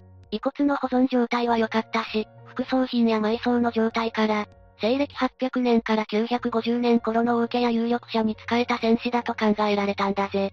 だから副葬品が剣とナイフなのね。ただ、このお墓の様子がプラハ城で見つかっていた他のキリスト教徒のお墓とは、異なる特徴を示していたから、イヴァンらは研究結果の報告としては消極的だったんだな。だが、このことがこの男性の今後に影響を与えることになってしまう。すでに亡くなっている人をどうしようっていうの？プラハ城は9世紀以降、政治の中心地となってきた。今でもチェコ共和国の大統領府が置かれている場所だしな。だがそれは1939年に、ナチスドイツがチェコスロバキアに侵入、占領した時も同様だった。プラハ城がナチスドイツの本拠地にもされてしまったのね。ここで一つ確認しておきたいんだが、ナチスドイツは、アーリア人種やゲルマン民族の優位性を科学的に証明しようとしていたんだ。その考えのせいで数々の悲劇が生まれたわけだけど、そこで数年前に見つかったばかりの人骨を利用しようと考えた。発見された人骨は、プラハ城が作られた当時の王様や有力者という可能性も高いから、ナチスドイツはその正体や来歴を利用してしまおうと考えたんだな。でもお墓から見つかった彼はただの戦士だったんでしょ？そこに関してはそんなに歪曲して公表したわけじゃないな。だが、1940年、ナチスの考古学者チームは、この人骨をゲルマン民族であるバイキングの戦士であり、プラハ城を初めて作ったのはスラブ人じゃなくて、ゲルマン人だったということを発表したんだぜ。それは間違いなんでしょ？ああ、ここでイバン氏が情報の公表をためらったことが裏目に出る。彼は副葬品などの特徴から男性はスラブ系だと考えていて、その旨で論文まで書いていたんだ。ナチスドイツの主張と違っちゃうわね。そうなんだ、ナチスドイツからは意見の対立で批判されることになるし、公表を躊躇したことに関しても、国家主義的な理由からだろうと批判されてしまう。さらに強制収容所送りもちらつかされて研究を諦めるしかなくなった。肩身が狭いどころの話じゃないじゃない。それから時代は進み、第二次世界大戦が終わると今度は、ソ連に占拠されることになるんだ。今度こそきちんと調査できるんじゃないそれが残念ながら人骨はソ連にも目をつけられることになる。中世スラブ人文化の高度さを実証することに使えないかと考えたんだな。なんかどいつもこいつもって感じね。イバン氏は一時的に戦時中の反共産主義を指摘され、シベリアに送られそうになったもののかろうじて逃げ延び、人骨がスラブ人であるという2本目の論文を出版したんだ。これをきっかけに、ついにプラハ考古学研究所に席を受けたそうだぜ。学問が政治利用されて、自由に研究もできないなんて間違ってるわ。まあ、もともとスラブ系の人だって言ってたわけだし、彼の主張的に間違ってないのかもしれないけど、この状況で論文を出されても若干の言わされてる考えなめないよな。そうなのよね。さて、ナチスドイツ、ソ連と政治的なイデオロギーに翻弄され続けたプラハ城の人骨だが、1976年にイバン氏が亡くなった後は、長らくスポットライトが当たることはなかったんだ。ええ？ここに来て放置されちゃったの？そして、再度公開されたのが2004年。かなり時間が開いたわね。結局のところ謎の人骨は、正当なバイキングだった可能性もあれば、スラブ語と同様にこのルド語も話せた近隣地域のスラブ人説、いろいろと指摘されている最中ではあるんだぜ。一周回って諸説ありの状態ってことかしら。やはりプラハ城で見つかった他の中世の人骨と比べても、非常にユニークな特徴を示しているというのは確からしい。何にせよやっと、正しく科学的な調査が行われようとしてるってことだな。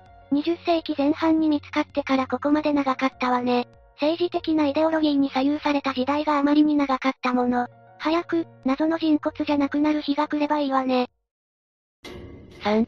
U ボートの残骸。次は、U ボートの残骸だぜ。U ボートって何？第一次世界大戦、第二次世界大戦の頃を通じて使われたドイツの潜水艦だな。通称破壊、つまり物資や人を乗せた商船を破壊することで、海運による物資輸送を妨害することに従事して大損害を与えたんだ。ボートなのに潜水艦なのね。それから、陰謀論者たちを中心にアドルフ・ヒトラーは戦後、実は南米ブラジルに逃れ、95歳まで生きていたという、いわゆる、南米脱出説が長らく語られてきた。まさか、本当にそんなことが？確かヒトラーって自殺したんじゃなかったっけ？1945年4月30日、相当地下壕の一室で妻と共に自殺を遂げた。それが一般的な歴史上の認識になっている。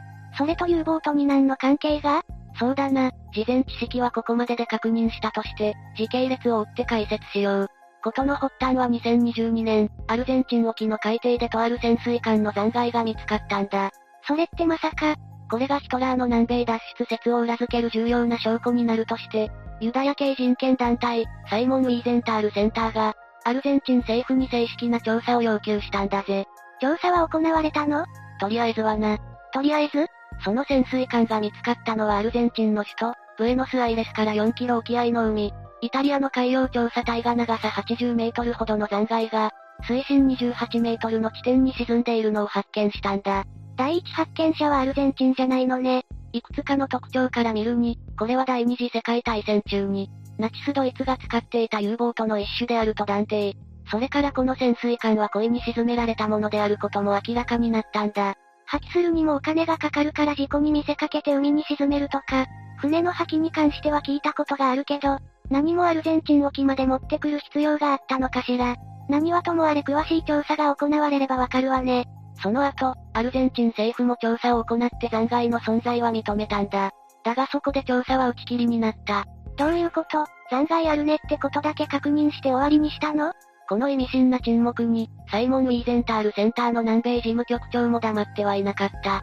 これが有望とか否かは超重要。これが本当なら私たちの知る歴史が覆るかもしれないし、何かしらの声明は出すべきだと主張したんだぜ。正式な機関の代表がそんなことを言うなんて、ヒトラー南米脱出説ってそんなに信憑性があるかもしれないことなの？まず、大戦末期、アドルフ・アイヒマンやヨーゼフ・メンゲレなど、ナチスの戦犯たちはホットラインと呼ばれる秘密の逃走経路を用いて、南米に逃れていたということは事実として知られていることなんだ。そうなのね。それからヒトラーにも大戦後も生存していたという説が根強く存在し続ける中、有力視されているのが、南米脱出説なんだぜ。ヒトラーはアルゼンチン経由でブラジルに逃亡、95歳まで生存していたという話があり、死去する2年前に撮影されたとされる、老いたヒトラーの写真も出回っているんだぜ。国としてヒトラー逃亡に一役買った可能性があって、それを公にされては困るから調査しないってこと？あくまで可能性だけどな。ただ、アルゼンチン政府の現内閣は正義党。党の創設者で3回の大統領経験もあるフアン・ペロンは、ナチスの亡命を積極的に受け入れてきたことで知られている人物だ。直接、現政府に関係ある人が関係濃厚な可能性があるんじゃ、余計に調査はしづらいってことなのかしら。イタリア海軍の調査チームからも、アルゼンチン政府に詳細な調査を申し入れたが黙殺。調査もこれ以上継続しないと言われてしまったきりだそうだ。アルゼンチン政府がこの件に関して、コメントを拒否していることも気になるよな。何もやましいことがないなら、調査して情報出して終わりでいいものね。可能性の段階かもしれないけどヒトラー逃亡に関わってるとか、何らかの黒い話がないと、ここまで徹底的に無視するってない気がするわ。無下に断っても権利をかけられて立場が悪くなるだけだしな。真っ白いならノーコメント、ノータッチを貫く必要もないはずじゃない。4. ニュートンの終末論。最後は、ニュートンの終末論だぜ。ニュートンって予言者だったのニュートンといえば、万有引力の法則の発見や微積分法など、世界的に革命的な業績を残している、超偉大な科学者だ。そんな彼は聖書や錬金術にも強い関心があったそうなんだぜ。科学と錬金術って相反しそうだけど、全然そんなことはないんだぜ。人体連成とか、頭の中が棒少年漫画だと全く違うものに見えるかもしれないが、競技の錬金術は科学的手段を用いて、非金属から貴金属を精錬すること。割とというか一部はかなり近いことをやっている分野だったんだ。そうなのね。それに科学的に証明される前は全てオカルト。今は正体不明な幽霊だって存在が証明されれば、それはオカルトの類じゃなく科学の一部になるんだぜ。ニュートンも普通に不思議とか面白いって思って、聖書や錬金術にも興味を持っていたってことかしらね。彼はエジプトのピラミッドが、ヨハネの目視録の謎を解く鍵だと考えたそうなんだが、1704年に書いた手紙では、なぜか2060年で私たちの世界は終わりを迎えると予想しているんだ。ヨハネの目視録をどうにか解釈するとその結論に至るってこと？ニュートンからしたら遥か未来なのかもしれないけど、私たちからしたら、生きて迎えうる未来だから怖いんだけど、まずは、ニュートンがどういった人物だったのか見ていこう。それは確かに気になるわね。彼はイングランドの物理学者で数学者、天文学者でもあったんだ。1643年生まれで1727年に亡くなっているから、17、8世紀頃の人物ということになるな。当時の学者さんって色々手広くやってるわよね。それから単位にも名前が残っているように、ニュートン力学を確立し、微積分法の発見など多くの偉業を成し遂げた、偉大な科学者の一人だ。その IQ は190以上あったなんてことも言われているんだぜ。歴史に名を残す科学者は、凡人とは脳の作りから違うのね。ニュートンといえばリンゴが木から落ちるのを見て、万有引力の発見に至ったなんてエピソードはあまりに有名だが、こういった科学的思考が得意だった反面、神秘主義的な側面があったことも知られている。神秘主義？神とか絶対的な存在みたいなものを信じていたってことだな。だから錬金術とか聖書とかにも興味津々だったのね。特に賢者の石に関する研究は、熱心に行ってたみたいだぜ。賢者の石って実在するの？一般的に非金属を金などの貴金属に変えたり、人間を不老不死にできるものだと言われることが多いな。黄色い卵のような形、赤い石、赤い液体、様々な形で世界各地に伝わっている。そんなものが本当にできてしまったら、悪い人たちに利用されて終わりそうだから、ニュートンの研究がうまくいってなくてよかったと思うわ。さて、彼が予測した世界の終わりに話を戻そう。現在はヘブライ大学に展示されている手紙には、2060年に世界が終わると記されている。それってニュートンは何をもってそう言ってるの？聖書に記された世界の終わりを彼なりに解釈したものなんだ。太古の暦のように1年を12ヶ月、1ヶ月を30日として換算すると、1時期と2時期に加えた半時期は42ヶ月、1260日、3年半になる。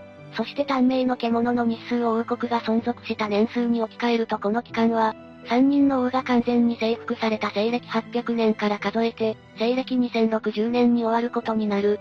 これより後になる可能性はあるが、前になる理由はないだろう。とのことだぜ？えっと、つまり、どういうこと？手紙の中に出てきた半時期というのは、ダニエル書やヨハネの目視録で使われる、期間に関する表現なんだ。1ヶ月とか1年とかの足って感じでいいだろう。ふむふむ。それから、短命の獣というのはダニエル書で示される、4つの王国、バビロン、メディア、ペルシャ、ギリシャのことだとされている。問題はそこからよね。計算とかもろもろ間違ってない？まず、簡単に言うと教会の堕落から終末に至るとされている。1年と2年と半年の期間を3年半と解釈したんだな。つまり、1260日となるわけだ。ニュートンの説明が難解だったけど、そこまでは理解できるわ。それからニュートンは教会の堕落は西暦800年としたんだな。さっき説明した短命の獣に当たる国とか、征服された云々とか関わってくるんだけど、超ざっくり言ってしまえばこういうことだ。そこでよ、西暦800年から数えたんだとしたら、3年半、1260日目は803年に来ることになるじゃない。そこは現実の時間経過と、聖書上の時間の記述が違うことに起因してるな。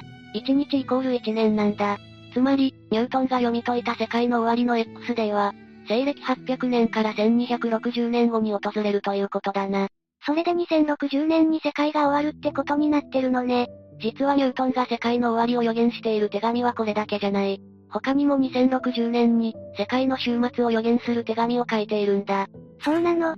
他にも2344年、2090年、2374年など候補はいくつかあったみたいだけど、複数の手紙に繰り返し出てきていることから、ニュートンの考える終末の日は、2060年と考えていたとみられるぜ。これが1999年のノストラダムスの予言みたいに大外れすればいいんだけど、ちなみに言っておくがニュートンの想像した終末というのは、世界滅亡とか聖なる炎で焼かれるみたいな話じゃないんだぜ。それじゃあ何が終末なのよ。彼の予測した終末とは、キリストが再臨して千年王国を建国、世界中に散らばっていたユダヤ人がイスラエルに戻り、永遠の王国を築き上げるというものだったそうだ。隕石が落ちるとか天変地異が起きるとか、そういう世界滅亡の予言みたいなことではないのね。というのもニュートンはこの世の終わりを吹聴するエセ預言者のせいで、聖書の権威が落ちることを苦々しく思っていたそうなんだ。彼らの予言が外れるたびに、なんだ聖書ってそんな感じなのかって思われてしまうわけだからな。そういうのっていつの時代も存在してたのね。今だけじゃないんだわ。だからニュートンは本当の世界の終わりを予言することで、2060年までには終末は来ない、それ以外の説は嘘であると、広めたかったというわけなんだな。聖書の名誉を守りたかったのね。ただ、そのニュートンが予測した X デーも近づいた今、これから何が起こるのかは気になるところだよな。だって、あと40年ないんでしょ？今それなりに若い人はおそらく、その日に立ち会うことになるわけじゃない。自分が世界の謎の結末を目撃することになろうとはね。さて、今回は、未だ解明されていない世界の謎について話してきたな。なかなか深くて重い話が多かったわね。それに、最後に関してはこれまでとはちょっと違うじゃない。そうだな。私たちは続報を待つしかないな。研究者の皆様頑張ってくれというのではなく、2060年を迎えられれば、おのずと結果がわかるというものだ。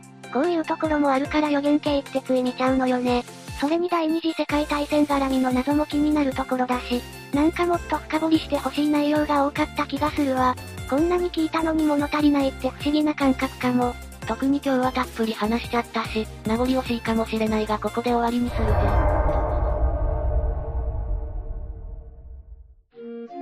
ゆっくりレ夢ムです。ゆっくりマリサだぜ。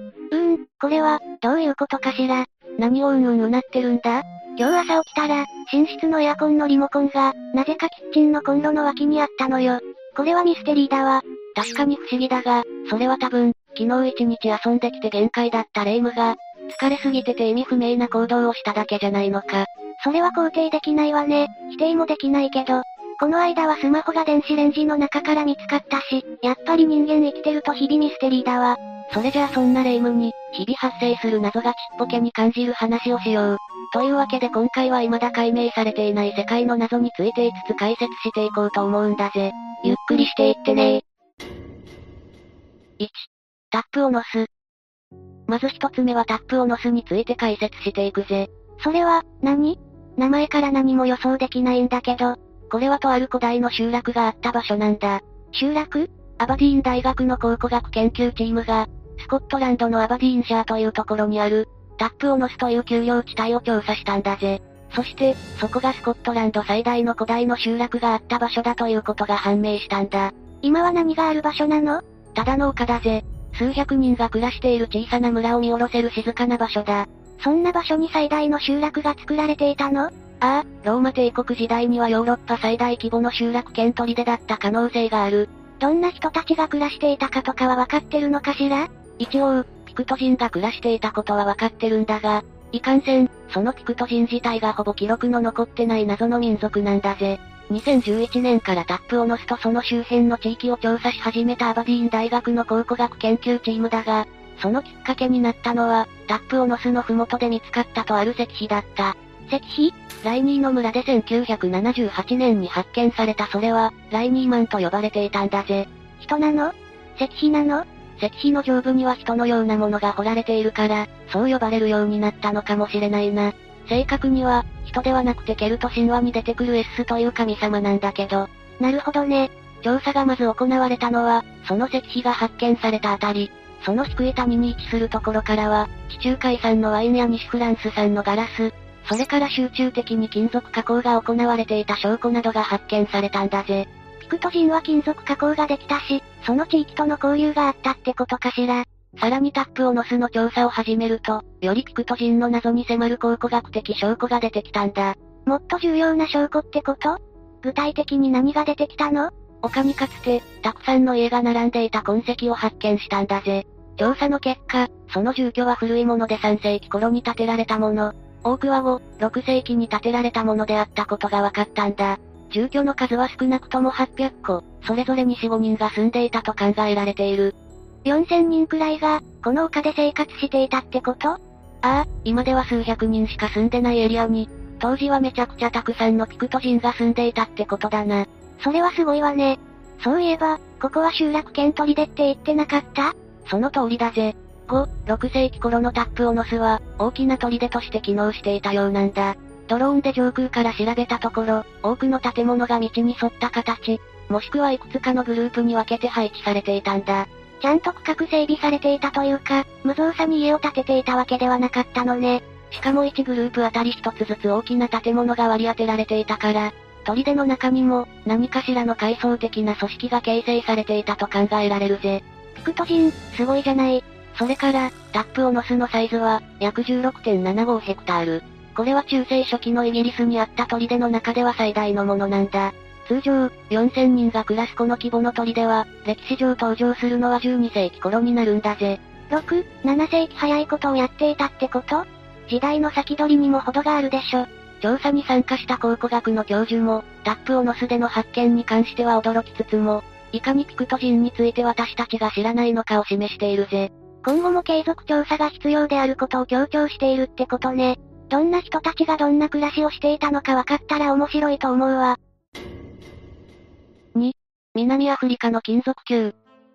二つ目は南アフリカの金属球クレルクスドルプ球体だぜ。南アフリカで金属製の球体が見つかったってこと？それが不思議なものだったってことかしら。南アフリカ、ヨハネスブルグから西に250キロ。そこにある小さな町オットスダルでは、甲府が養老石という鉱石を採掘していると、小さな赤茶けた金属球を発見することがあるんだそうだ。それがクレクレドープなの？クレルクスドルプ球体な。どれも楕円形で1センチから10センチ。大きさに幅はありつつ、中には真横に3本の平行線が並んでいるものもあるそうだ。楕円形とはいえ、ここまで綺麗な球体ってことは、人工的に作られたものなのかしら。でも、それだったら地中から出てくるのはおかしいわよね。誰かが、球体を作って地下深くにわざわざ埋めたってことになるもの。パッと見、どこからどう見ても人工物だろうと思うかもしれないが、実はこの金属球は30億年前にできたものだとされているんだぜ。30億年前に人類が？いやいや、さすがにいるわけないわ。最初の人類であるアウストラロピテクスが出現したのが370万から100万年前。アノマロカリスとカピカイアなどの、いわゆるカンブリアモンスターの時代でも、5億年前とかだからな。そもそも人類がどうとかってレベルじゃないのね。地球が誕生したのが約46とか47億年前のこと。30億年前なんて言えば人のような知的生命体はいるわけがない頃だ。つまり、これらの球体は人工物ではないということになるんだぜ。でも、それじゃあこんなに綺麗な球体が、自然に生成されたってことになるの？それはそれで宇宙人が作っておいていったとかと同レベルの信じられなさなんだけど、だからそういった超常現象に肯定的なコミュニティの人たちは、知的生命体が太古に宇宙飛行士として地球にやってきたという説をしているな。正真正銘オーパーツだわ。それが、この球体は火山噴火によってできたものである可能性もあるんだぜ。そんなことがあり得るの？いや、むしろ30億年という途方もない時間があったからこそできたかもしれない。火山から吹き出した物質が沈殿、あるいは灰などが集まって凝結したものが、それだけの長い時間をかけて綺麗な球体になったということだ。そういった凝結した物質は、恐竜の卵に間違われるほど、綺麗な球体あるいは楕円体として発見されることがあるそうなんだぜ。それじゃあここだけで発見されてるのはおかしいじゃない。それがここだけじゃなかったんだ。ニューヨークのスカハリー郡では、カルシウムの凝結物質が中央に綺麗な直線を描きつつ、綺麗な曲面を持つ円形に近い形に固まっているんだぜ。なんだかマカロンみたいな形で可愛いわね。それにしても、こんなものが自然にできるなんて興味深いわ。他にもアメリカユタ州南部のナバホ砂漠で発見された、モキマーブルという赤鉄鋼の凝結した球体が見つかってるし、オーストラリアのハムースリーでも、28億年前に遡る球体が発見されているんだ。こんなの地面の中から見つかったら、どう考えてもオーパーツとか地球外生命体の落とし物とかだと思うわよね。ただ、クレルクスドルプの球体に関しては、多くの都市伝説も付きまとっているんだ。都市伝説？有名なところでは、NASA が正式発表でこんなに完全な球体は、無重力で作られたとしか思えないと発表したそうだ。だが、こういった発表を NASA が行ったという記録はないし、形も完全な球体とは言い難いからな。信憑性は薄いんだぜ。こういう持った話は、ルフされがちよね。それから、この球体は鋼よりも硬い金属でできているという話があるんだが、これも鋼という特定一種の金属があるわけではないし、鋼というのは作られた方法や、どんな合金なのかによって強度は変わってくるんだ。鋼より硬いという表現は適切じゃないのね。何か伝言ゲームのミスとかだったら正確なところを知りたいんだけど、単純にガセネタっていう可能性の方が高いのかしら。ちなみにクレルクスドルプの球体はオットスダルから少し離れた、クレルクスドルプという小さな町にある美術館に展示されているんだ。もし興味があるんだったら、見に行くのも面白いと思うぜ。この球体って実際に見られるの？どうしようかしら、ちょっと興味湧いてきちゃったわ。3. インドの自転車の壁画。3つ目はインドの自転車の壁画だぜ。自転車の壁画？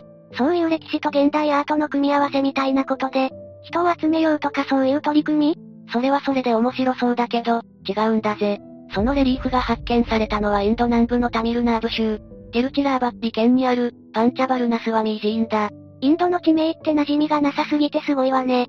全部、耳から耳に通り抜けていったわ。今回、そこは特に重要ではないからまあよしとするぜ。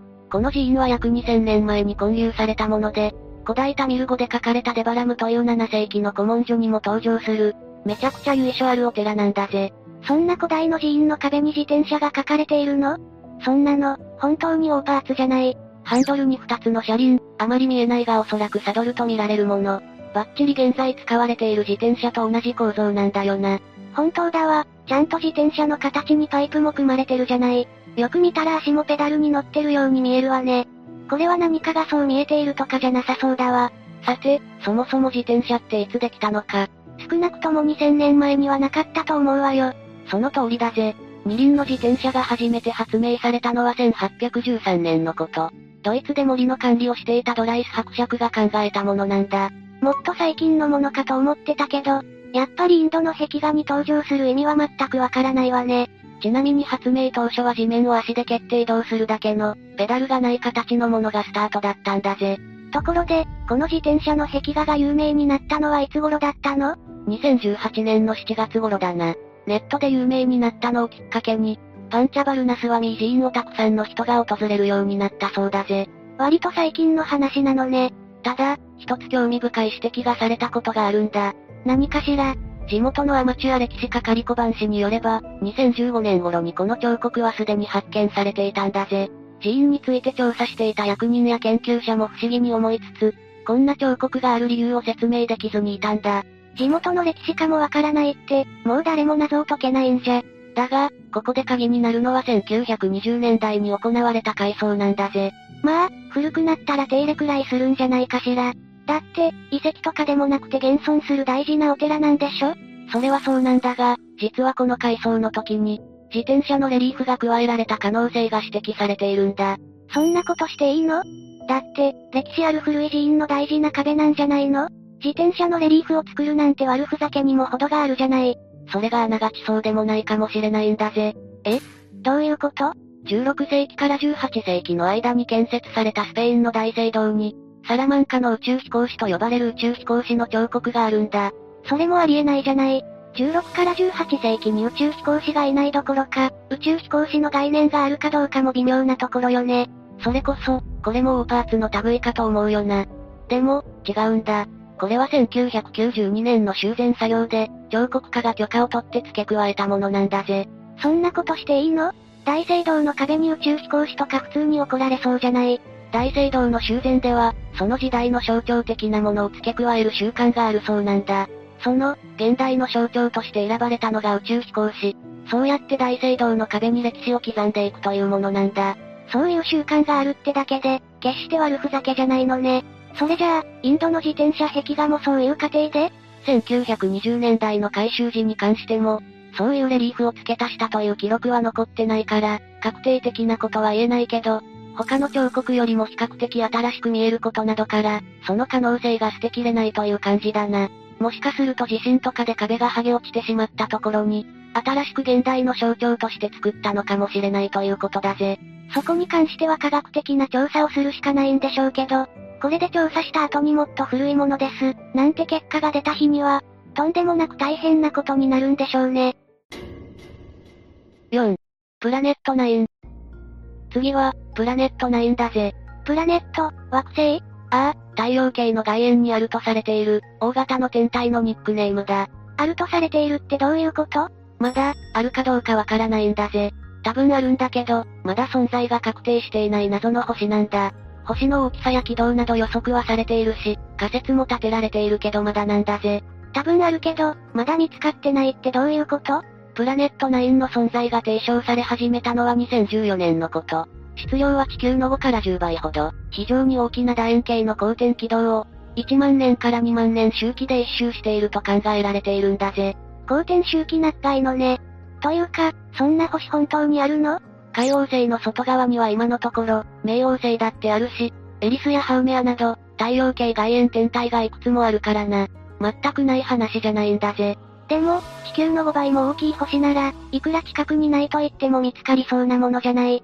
確かにそう思うかもしれないが、プラネット9が見つからないのにはそれなりの理由があるんだ。理由って？仮に存在していたとしても、地球から観測するには遠すぎるんだぜ。すごくシンプルな話だったわ。太陽からすごく遠いところにいるから、そもそも太陽光がほぼ届いてない。つまり、反射する光も少なければ、星からの放射もわずかなんだ。地球から存在を確かに観測できるほどのデータが思うように取れないんだぜ。そういうことだったのね。そこでプラネット9の調査に抜擢されたのが、アタカマ宇宙論望遠鏡だぜ。それは何がいいの？さっき言ったようにプラネット9を探すには、電子レンジくらいのわずかな発熱光線を探知しないといけないんだ。それも、プラネット9がある可能性のある広範囲をな。その繊細かつ広範囲のデータ収集が可能なのが、このアタカマ望遠鏡なんだぜ。しかも惑星ってことは動く可能性の方が高いものね。探すのはなかなか骨が折れそうだわ。アタカマ望遠鏡によるスキャンの結果、3万8000もの可能性のあるシグナルを検出したんだが、そのうち、3500はプラネット9の可能性を示唆するかもしれないそうだ。確認しないといけないデータ多すぎない？それら全てが追跡調査されるわけではないけど、追跡調査の可能性もある有力なシグナルも10個ほど含まれているという話だぜ。この調査ではそれほど大きな収穫はなかったってことかしらね。それでも全く意味がなかったわけではなくて、リサーチの結果、その範囲にはプラネット9がないということがはっきりするんだ。もし地球の5倍の大きさなら、可能性のある星を17%リストから排除できるし、10倍だとしても9%排除できるということで、少しずつプラネット9の謎解明に近づいているんだぜ。天文学って思ったより地道な観察が必要な学問なのね。それでも、こうやって一歩ずつ謎解明に近づいているということは、いつかプラネット9も見つかるかもしれないわよね。5、オクトパスの知能。最後はタコの知能に関してだぜ。こう言ってはタコに怒られるかもしれないんだけど、タコって知能とかって言うほど賢いの？タコはかなり賢いんだぜ。少し前のニュースだから覚えている人がどのくらいいるかわからないが、2010年の FIFA ワールドカップはスペインの初優勝で幕を閉じた。その結果を見事的中させた賢いタコがいたんだぜ。そうだったかしら、全く覚えてないわ。ドイツのシーライフ水族館で飼育されていたタコのパウル君は、スペインの初優勝だけじゃなくて、ドイツの勝敗予想までバッチリ当ててたんだ。タコって予言できるの？そこまでの力はないと思うんだけど、少なくとも勝敗予想に使用されていた国旗は識別していたとされているぜ。実はタコには5億個もの神経細胞があって、この結果、犬と同等の脳神経細胞を持っていると言われているんだ。無脊椎動物の中では一番賢いとされているな。それじゃあしつければタコに一芸覚えさせることもできるの？それは難しいかもしれないな。タコに伏せ、とかお手、とかできないの？体の構造が人や犬などの脊椎動物と根本的に違うから、そもそもタコの脳はくるみくらいしかないしな。芸を覚えるとかはちょっと難しいかもしれないんだぜ。それは残念だわ。でも、全神経細胞の3分の2が8本の腕に割り振られていて、要するに、腕それぞれに極小の脳があって、本体の脳はそれを統率しているような構造になっているんだ。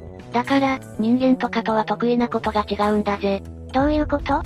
例えば、人間は一つの脳が体全体の指令役を担っているから、左右の手で違う作業をするのは苦手だよな。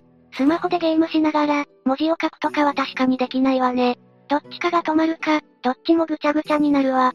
でも、タコはそれぞれの腕がそれぞれ指令を出せるから、こっちの片方で獲物を捕まえつつ、違う腕で別のことができるんだぜ。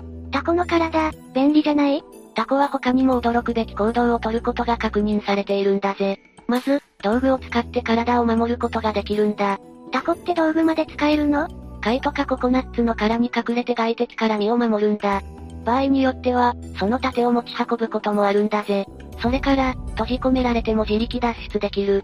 それはなんか見たことあるかも。蓋付きの瓶から脱出するやつよね。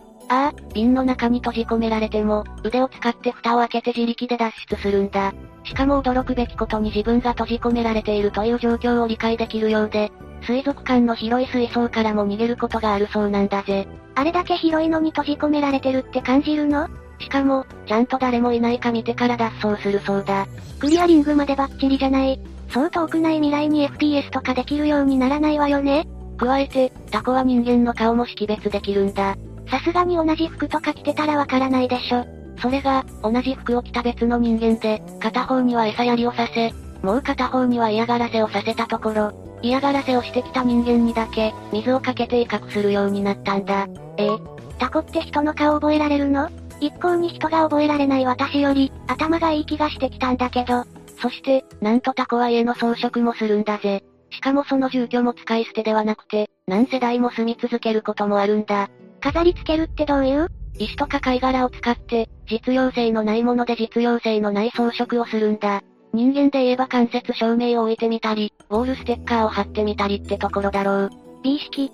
加えて、タコそれぞれにセンスというかこだわりみたいなものがあるみたいで、実用性がなくても気に入ったものはコレクションする習性があるそうだ。なんだか、だんだん可愛く思えてきたわね。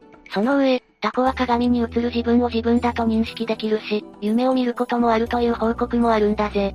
どうしてタコはこんなに賢くなったの？正直そんなに賢い必要性が見えないんだけど、単に、腕が8本もあるということが大きな理由だろうな。一つの脳で制御していたらコントロール不能になる可能性が高い。だから、それぞれの腕に脳を置いて独自に指令を出せるようにした結果、神経系が複雑に発達したと考えられているんだぜ。なるほどね。それから、タコは太陽の色や質感を自在に変化させて、擬態する能力に優れているんだ。その複雑な能力を操るためにも、神経系が発達したとも推測される。人の目を盗んで脱走したり、好きなものをコレクションしたり、なんだかかなり人間らしい面があるわよね。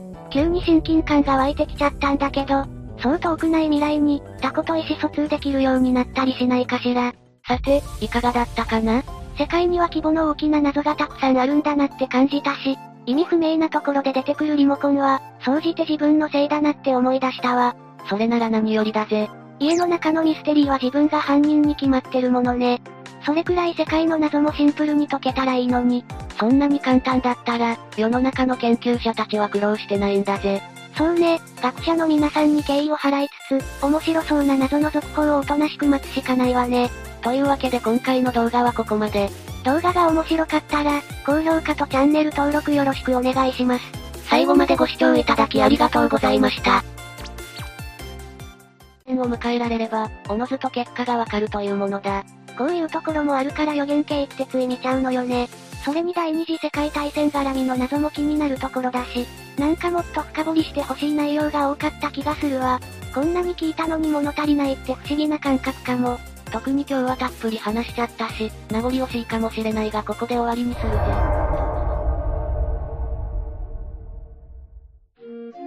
ゆっくりレ夢ムです。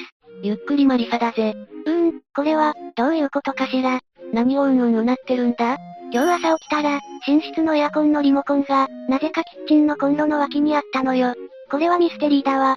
確かに不思議だが、それは多分、昨日一日遊んできて限界だったレイムが、疲れすぎてて意味不明な行動をしただけじゃないのか。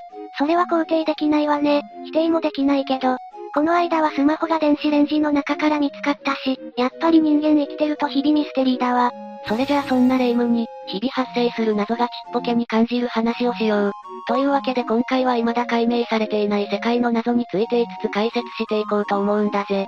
ゆっくりしていってね1、タップを乗す。まず一つ目はタップを乗すについて解説していくぜ。それは、何？名前から何も予想できないんだけど、これはとある古代の集落があった場所なんだ。集落？アバディーン大学の考古学研究チームが、スコットランドのアバディーンシャーというところにある、タップを乗すという丘陵地帯を調査したんだぜ。そして、そこがスコットランド最大の古代の集落があった場所だということが判明したんだ。今は何がある場所なの？ただの丘だぜ。数百人が暮らしている小さな村を見下ろせる静かな場所だ。そんな場所に最大の集落が作られていたの？ああ、ローマ帝国時代にはヨーロッパ最大規模の集落圏取り出だった可能性がある。どんな人たちが暮らしていたかとかは分かってるのかしら？一応、ピクト人が暮らしていたことは分かってるんだが、いかんせん、そのピクト人自体がほぼ記録の残ってない謎の民族なんだぜ。2011年からタップを乗すとその周辺の地域を調査し始めたアバディーン大学の考古学研究チームだが、そのきっかけになったのは、タップを乗すの麓で見つかったとある石碑だった。石碑？ライニーの村で1978年に発見されたそれは、ライニーマンと呼ばれていたんだぜ。人なの？石碑なの？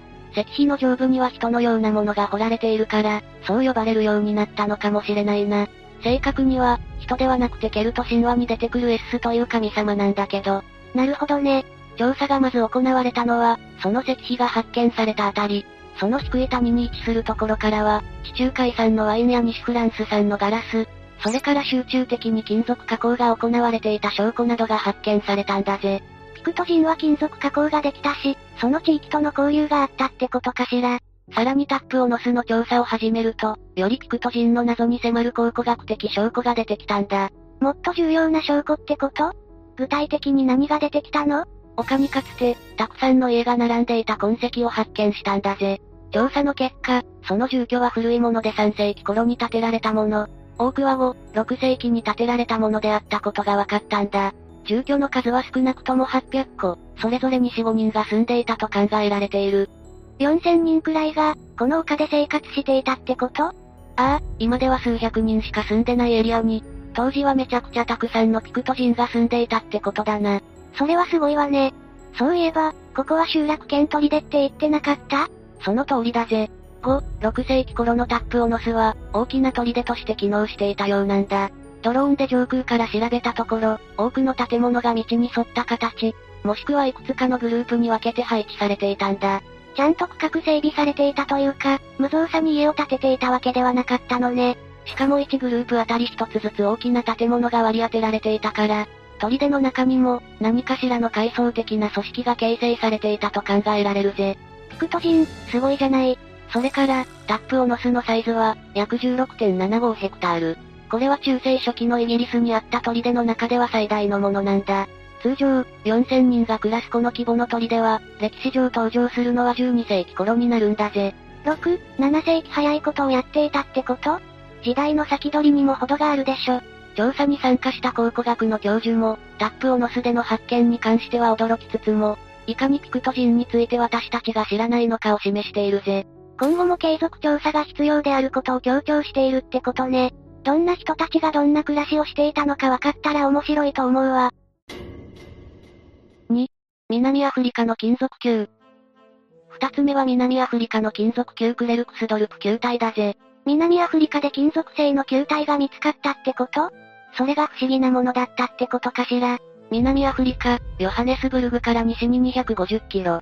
そこにある小さな町オットスダルでは、甲府が養老石という鉱石を採掘していると、小さな赤茶けた金属球を発見することがあるんだそうだ。それがクレクレドープなの？クレルクスドルプ球体な。どれも楕円形で1センチから10センチ。大きさに幅はありつつ、中には真横に3本の平行線が並んでいるものもあるそうだ。楕円形とはいえ、ここまで綺麗な球体ってことは、人工的に作られたものなのかしら。でも、それだったら地中から出てくるのはおかしいわよね。誰かが、球体を作って地下深くにわざわざ埋めたってことになるもの。パッと見、どこからどう見ても人工物だろうと思うかもしれないが、実はこの金属球は30億年前にできたものだとされているんだぜ。30億年前に人類が？いやいや、さすがにいるわけないわ。最初の人類であるアウストラロピテクスが出現したのが370万から100万年前。アノマロカリスとカピカイアなどの、いわゆるカンブリアモンスターの時代でも、5億年前とかだからな。そもそも人類がどうとかってレベルじゃないのね。地球が誕生したのが約46とか47億年前のこと。30億年前なんて言えば人のような知的生命体はいるわけがない頃だ。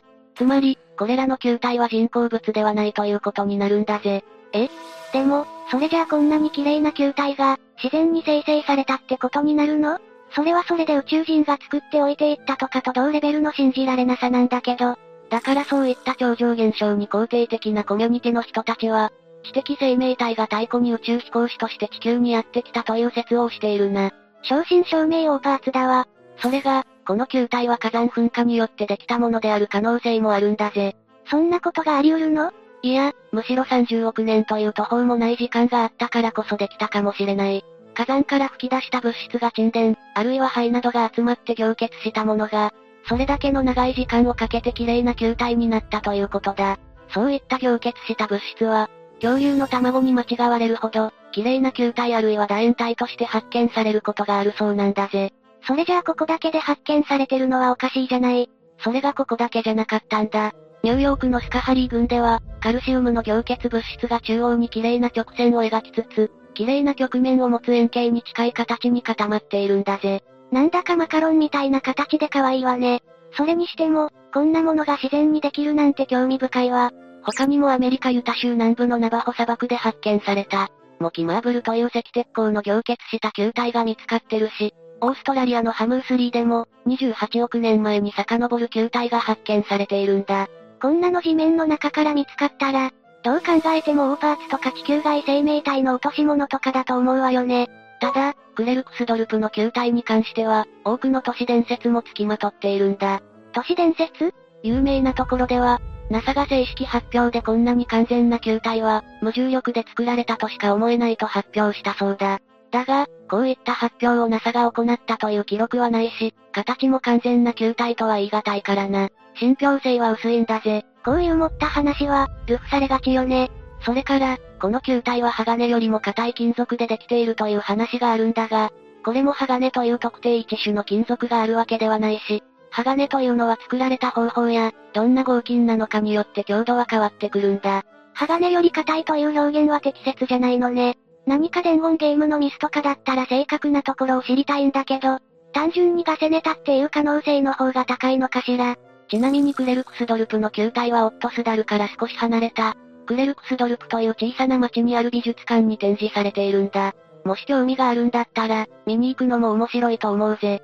この球体って実際に見られるの？どうしようかしら、ちょっと興味湧いてきちゃったわ。3、インドの自転車の壁画。3つ目はインドの自転車の壁画だぜ。自転車の壁画？そういう歴史と現代アートの組み合わせみたいなことで、人を集めようとかそういう取り組み？それはそれで面白そうだけど、違うんだぜ。そのレリーフが発見されたのはインド南部のタミルナーブ州、ティルチラーバッピ県にある、パンチャバルナスワミー寺院だ。インドの地名って馴染みがなさすぎてすごいわね。全部、耳から耳に通り抜けていったわ。今回、そこは特に重要ではないからまあよしとするぜ。この寺院は約2000年前に建立されたもので、古代タミル語で書かれたデバラムという7世紀の古文書にも登場する、めちゃくちゃ由緒あるお寺なんだぜ。そんな古代の寺院の壁に自転車が書かれているの？そんなの、本当にオーパーツじゃない。ハンドルに2つの車輪、あまり見えないがおそらくサドルと見られるもの。バッチリ現在使われている自転車と同じ構造なんだよな。本当だわ、ちゃんと自転車の形にパイプも組まれてるじゃない。よく見たら足もペダルに乗ってるように見えるわね。これは何かがそう見えているとかじゃなさそうだわ。さて、そもそも自転車っていつできたのか。少なくとも2000年前にはなかったと思うわよ。その通りだぜ。二輪の自転車が初めて発明されたのは1813年のこと。ドイツで森の管理をしていたドライス伯爵が考えたものなんだ。もっと最近のものかと思ってたけど、やっぱりインドの壁画に登場する意味は全くわからないわね。ちなみに発明当初は地面を足で蹴って移動するだけの、ペダルがない形のものがスタートだったんだぜ。ところで、この自転車の壁画が有名になったのはいつ頃だったの ?2018 年の7月頃だな。ネットで有名になったのをきっかけに、パンチャバルナスワミー寺院をたくさんの人が訪れるようになったそうだぜ。割と最近の話なのね。ただ、一つ興味深い指摘がされたことがあるんだ。何かしら地元のアマチュア歴史係小判氏によれば、2015年頃にこの彫刻はすでに発見されていたんだぜ。寺院について調査していた役人や研究者も不思議に思いつつ、こんな彫刻がある理由を説明できずにいたんだ。地元の歴史家もわからないって、もう誰も謎を解けないんじゃ。だが、ここで鍵になるのは1920年代に行われた改装なんだぜ。まあ、古くなったら手入れくらいするんじゃないかしら。だって、遺跡とかでもなくて現存する大事なお寺なんでしょ？それはそうなんだが、実はこの改装の時に、自転車のレリーフが加えられた可能性が指摘されているんだ。そんなことしていいの？だって、歴史ある古い寺院の大事な壁なんじゃないの？自転車のレリーフを作るなんて悪ふざけにも程があるじゃない。それがあながちそうでもないかもしれないんだぜ。え？どういうこと？?16 世紀から18世紀の間に建設されたスペインの大聖堂に、サラマンカの宇宙飛行士と呼ばれる宇宙飛行士の彫刻があるんだ。それもありえないじゃない。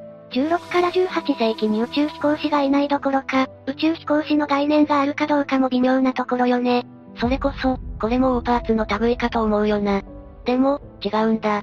これは1992年の修繕作業で、彫刻家が許可を取って付け加えたものなんだぜ。そんなことしていいの？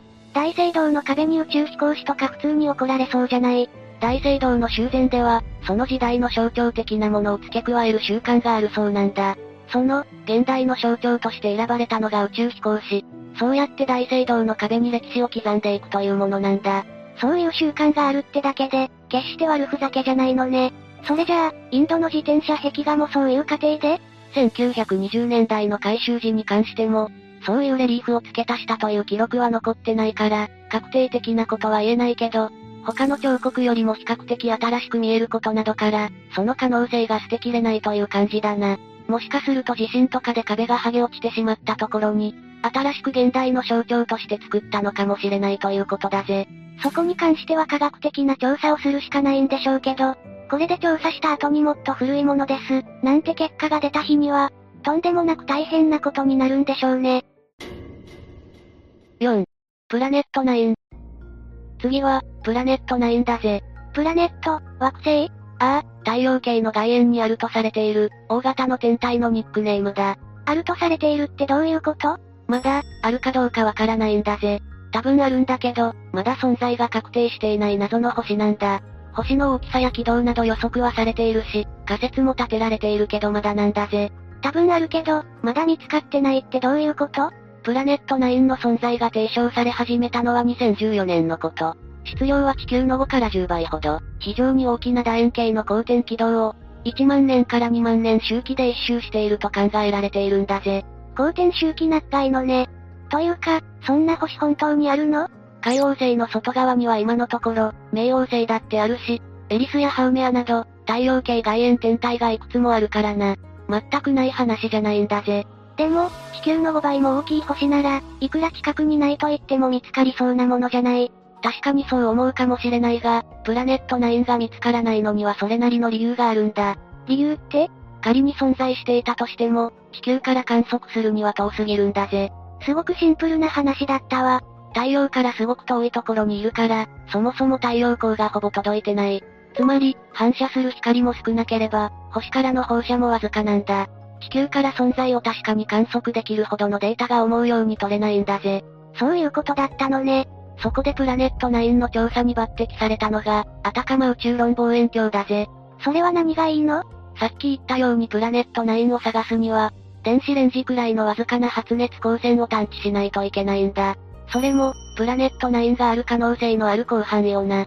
その繊細かつ広範囲のデータ収集が可能なのが、このアタカマ望遠鏡なんだぜ。しかも惑星ってことは動く可能性の方が高いものね。探すのはなかなか骨が折れそうだわ。アタカマ望遠鏡によるスキャンの結果、3万8000もの可能性のあるシグナルを検出したんだが、そのうち、3500はプラネット9の可能性を示唆するかもしれないそうだ。確認しないといけないデータ多すぎない？それら全てが追跡調査されるわけではないけど、追跡調査の可能性もある有力なシグナルも10個ほど含まれているという話だぜ。この調査ではそれほど大きな収穫はなかったってことかしらね。それでも全く意味がなかったわけではなくて、リサーチの結果、その範囲にはプラネット9がないということがはっきりするんだ。もし地球の5倍の大きさなら、可能性のある星を17%リストから排除できるし、10倍だとしても9%排除できるということで、少しずつプラネット9の謎解明に近づいているんだぜ。天文学って思ったより地道な観察が必要な学問なのね。それでも、こうやって一歩ずつ謎解明に近づいているということは、いつかプラネット9も見つかるかもしれないわよね。5、オクトパスの知能。最後はタコの知能に関してだぜ。こう言ってはタコに怒られるかもしれないんだけど、タコって知能とかって言うほど賢いの？タコはかなり賢いんだぜ。少し前のニュースだから覚えている人がどのくらいいるかわからないが、2010年の FIFA ワールドカップはスペインの初優勝で幕を閉じた。その結果を見事的中させた賢いタコがいたんだぜ。そうだったかしら、全く覚えてないわ。ドイツのシーライフ水族館で飼育されていたタコのパウル君は、スペインの初優勝だけじゃなくて、ドイツの勝敗予想までバッチリ当ててたんだ。タコって予言できるの？そこまでの力はないと思うんだけど、少なくとも勝敗予想に使用されていた国旗は識別していたとされているぜ。実はタコには5億個もの神経細胞があって、この結果、犬と同等の脳神経細胞を持っていると言われているんだ。無脊椎動物の中では一番賢いとされているな。それじゃあしつければタコに一芸覚えさせることもできるの？それは難しいかもしれないな。タコに伏せ、とかお手、とかできないの？体の構造が人や犬などの脊椎動物と根本的に違うから、そもそもタコの脳はくるみくらいしかないしな。芸を覚えるとかはちょっと難しいかもしれないんだぜ。それは残念だわ。でも、全神経細胞の3分の2が8本の腕に割り振られていて、要するに、腕それぞれに極小の脳があって、本体の脳はそれを統率しているような構造になっているんだ。だから、人間とかとは得意なことが違うんだぜ。どういうこと？例えば、人間は一つの脳が体全体の指令役を担っているから、左右の手で違う作業をするのは苦手だよな。スマホでゲームしながら、文字を書くとかは確かにできないわね。どっちかが止まるか、どっちもぐちゃぐちゃになるわ。でも、タコはそれぞれの腕がそれぞれ指令を出せるから、こっちの片方で獲物を捕まえつつ、違う腕で別のことができるんだぜ。タコの体、便利じゃない？タコは他にも驚くべき行動をとることが確認されているんだぜ。まず、道具を使って体を守ることができるんだ。タコって道具まで使えるの？貝とかココナッツの殻に隠れて外敵から身を守るんだ。場合によっては、その盾を持ち運ぶこともあるんだぜ。それから、閉じ込められても自力脱出できる。それはなんか見たことあるかも。蓋付きの瓶から脱出するやつよね。ああ、瓶の中に閉じ込められても、腕を使って蓋を開けて自力で脱出するんだ。しかも驚くべきことに自分が閉じ込められているという状況を理解できるようで、水族館の広い水槽からも逃げることがあるそうなんだぜ。あれだけ広いのに閉じ込められてるって感じるの？しかも、ちゃんと誰もいないか見てから脱走するそうだ。クリアリングまでバッチリじゃない。そう遠くない未来に FPS とかできるようにならないわよね加えて、タコは人間の顔も識別できるんだ。さすがに同じ服とか着てたらわからないでしょ。それが、同じ服を着た別の人間で、片方には餌やりをさせ、もう片方には嫌がらせをさせたところ、嫌がらせをしてきた人間にだけ、水をかけて威嚇するようになったんだ。ええタコって人の顔覚えられるの？一向に人が覚えられない私より、頭がいい気がしてきたんだけど。そして、なんとタコは家の装飾もするんだぜ。しかもその住居も使い捨てではなくて、何世代も住み続けることもあるんだ。飾り付けるってどういう？石とか貝殻を使って、実用性のないもので実用性のない装飾をするんだ。人間で言えば間接照明を置いてみたり、ウォールステッカーを貼ってみたりってところだろう。美意識。加えて、タコそれぞれにセンスというかこだわりみたいなものがあるみたいで、実用性がなくても気に入ったものはコレクションする習性があるそうだ。なんだか、だんだん可愛く思えてきたわね。その上、タコは鏡に映る自分を自分だと認識できるし、夢を見ることもあるという報告もあるんだぜ。どうしてタコはこんなに賢くなったの？正直そんなに賢い必要性が見えないんだけど、単に、腕が8本もあるということが大きな理由だろうな。一つの脳で制御していたらコントロール不能になる可能性が高い。だから、それぞれの腕に脳を置いて独自に指令を出せるようにした結果、神経系が複雑に発達したと考えられているんだぜ。なるほどね。それから、タコは大量の色や質感を自在に変化させて、擬態する能力に優れているんだ。その複雑な能力を操るためにも、神経系が発達したとも推測される。人の目を盗んで脱走したり、好きなものをコレクションしたり、なんだかかなり人間らしい面があるわよね。急に親近感が湧いてきちゃったんだけど、そう遠くない未来に、タコと意思疎通できるようになったりしないかしら。さて、いかがだったかな？世界には規模の大きな謎がたくさんあるんだなって感じたし、意味不明なところで出てくるリモコンは、総じて自分のせいだなって思い出したわ。それなら何よりだぜ。家の中のミステリーは自分が犯人に決まってるものね。それくらい世界の謎もシンプルに解けたらいいのに。そんなに簡単だったら、世の中の研究者たちは苦労してないんだぜ。そうね、学者の皆さんに敬意を払いつつ、面白そうな謎の続報をおとなしく待つしかないわね。というわけで今回の動画はここまで。動画が面白かったら、高評価とチャンネル登録よろしくお願いします。最後までご視聴いただきありがとうございました。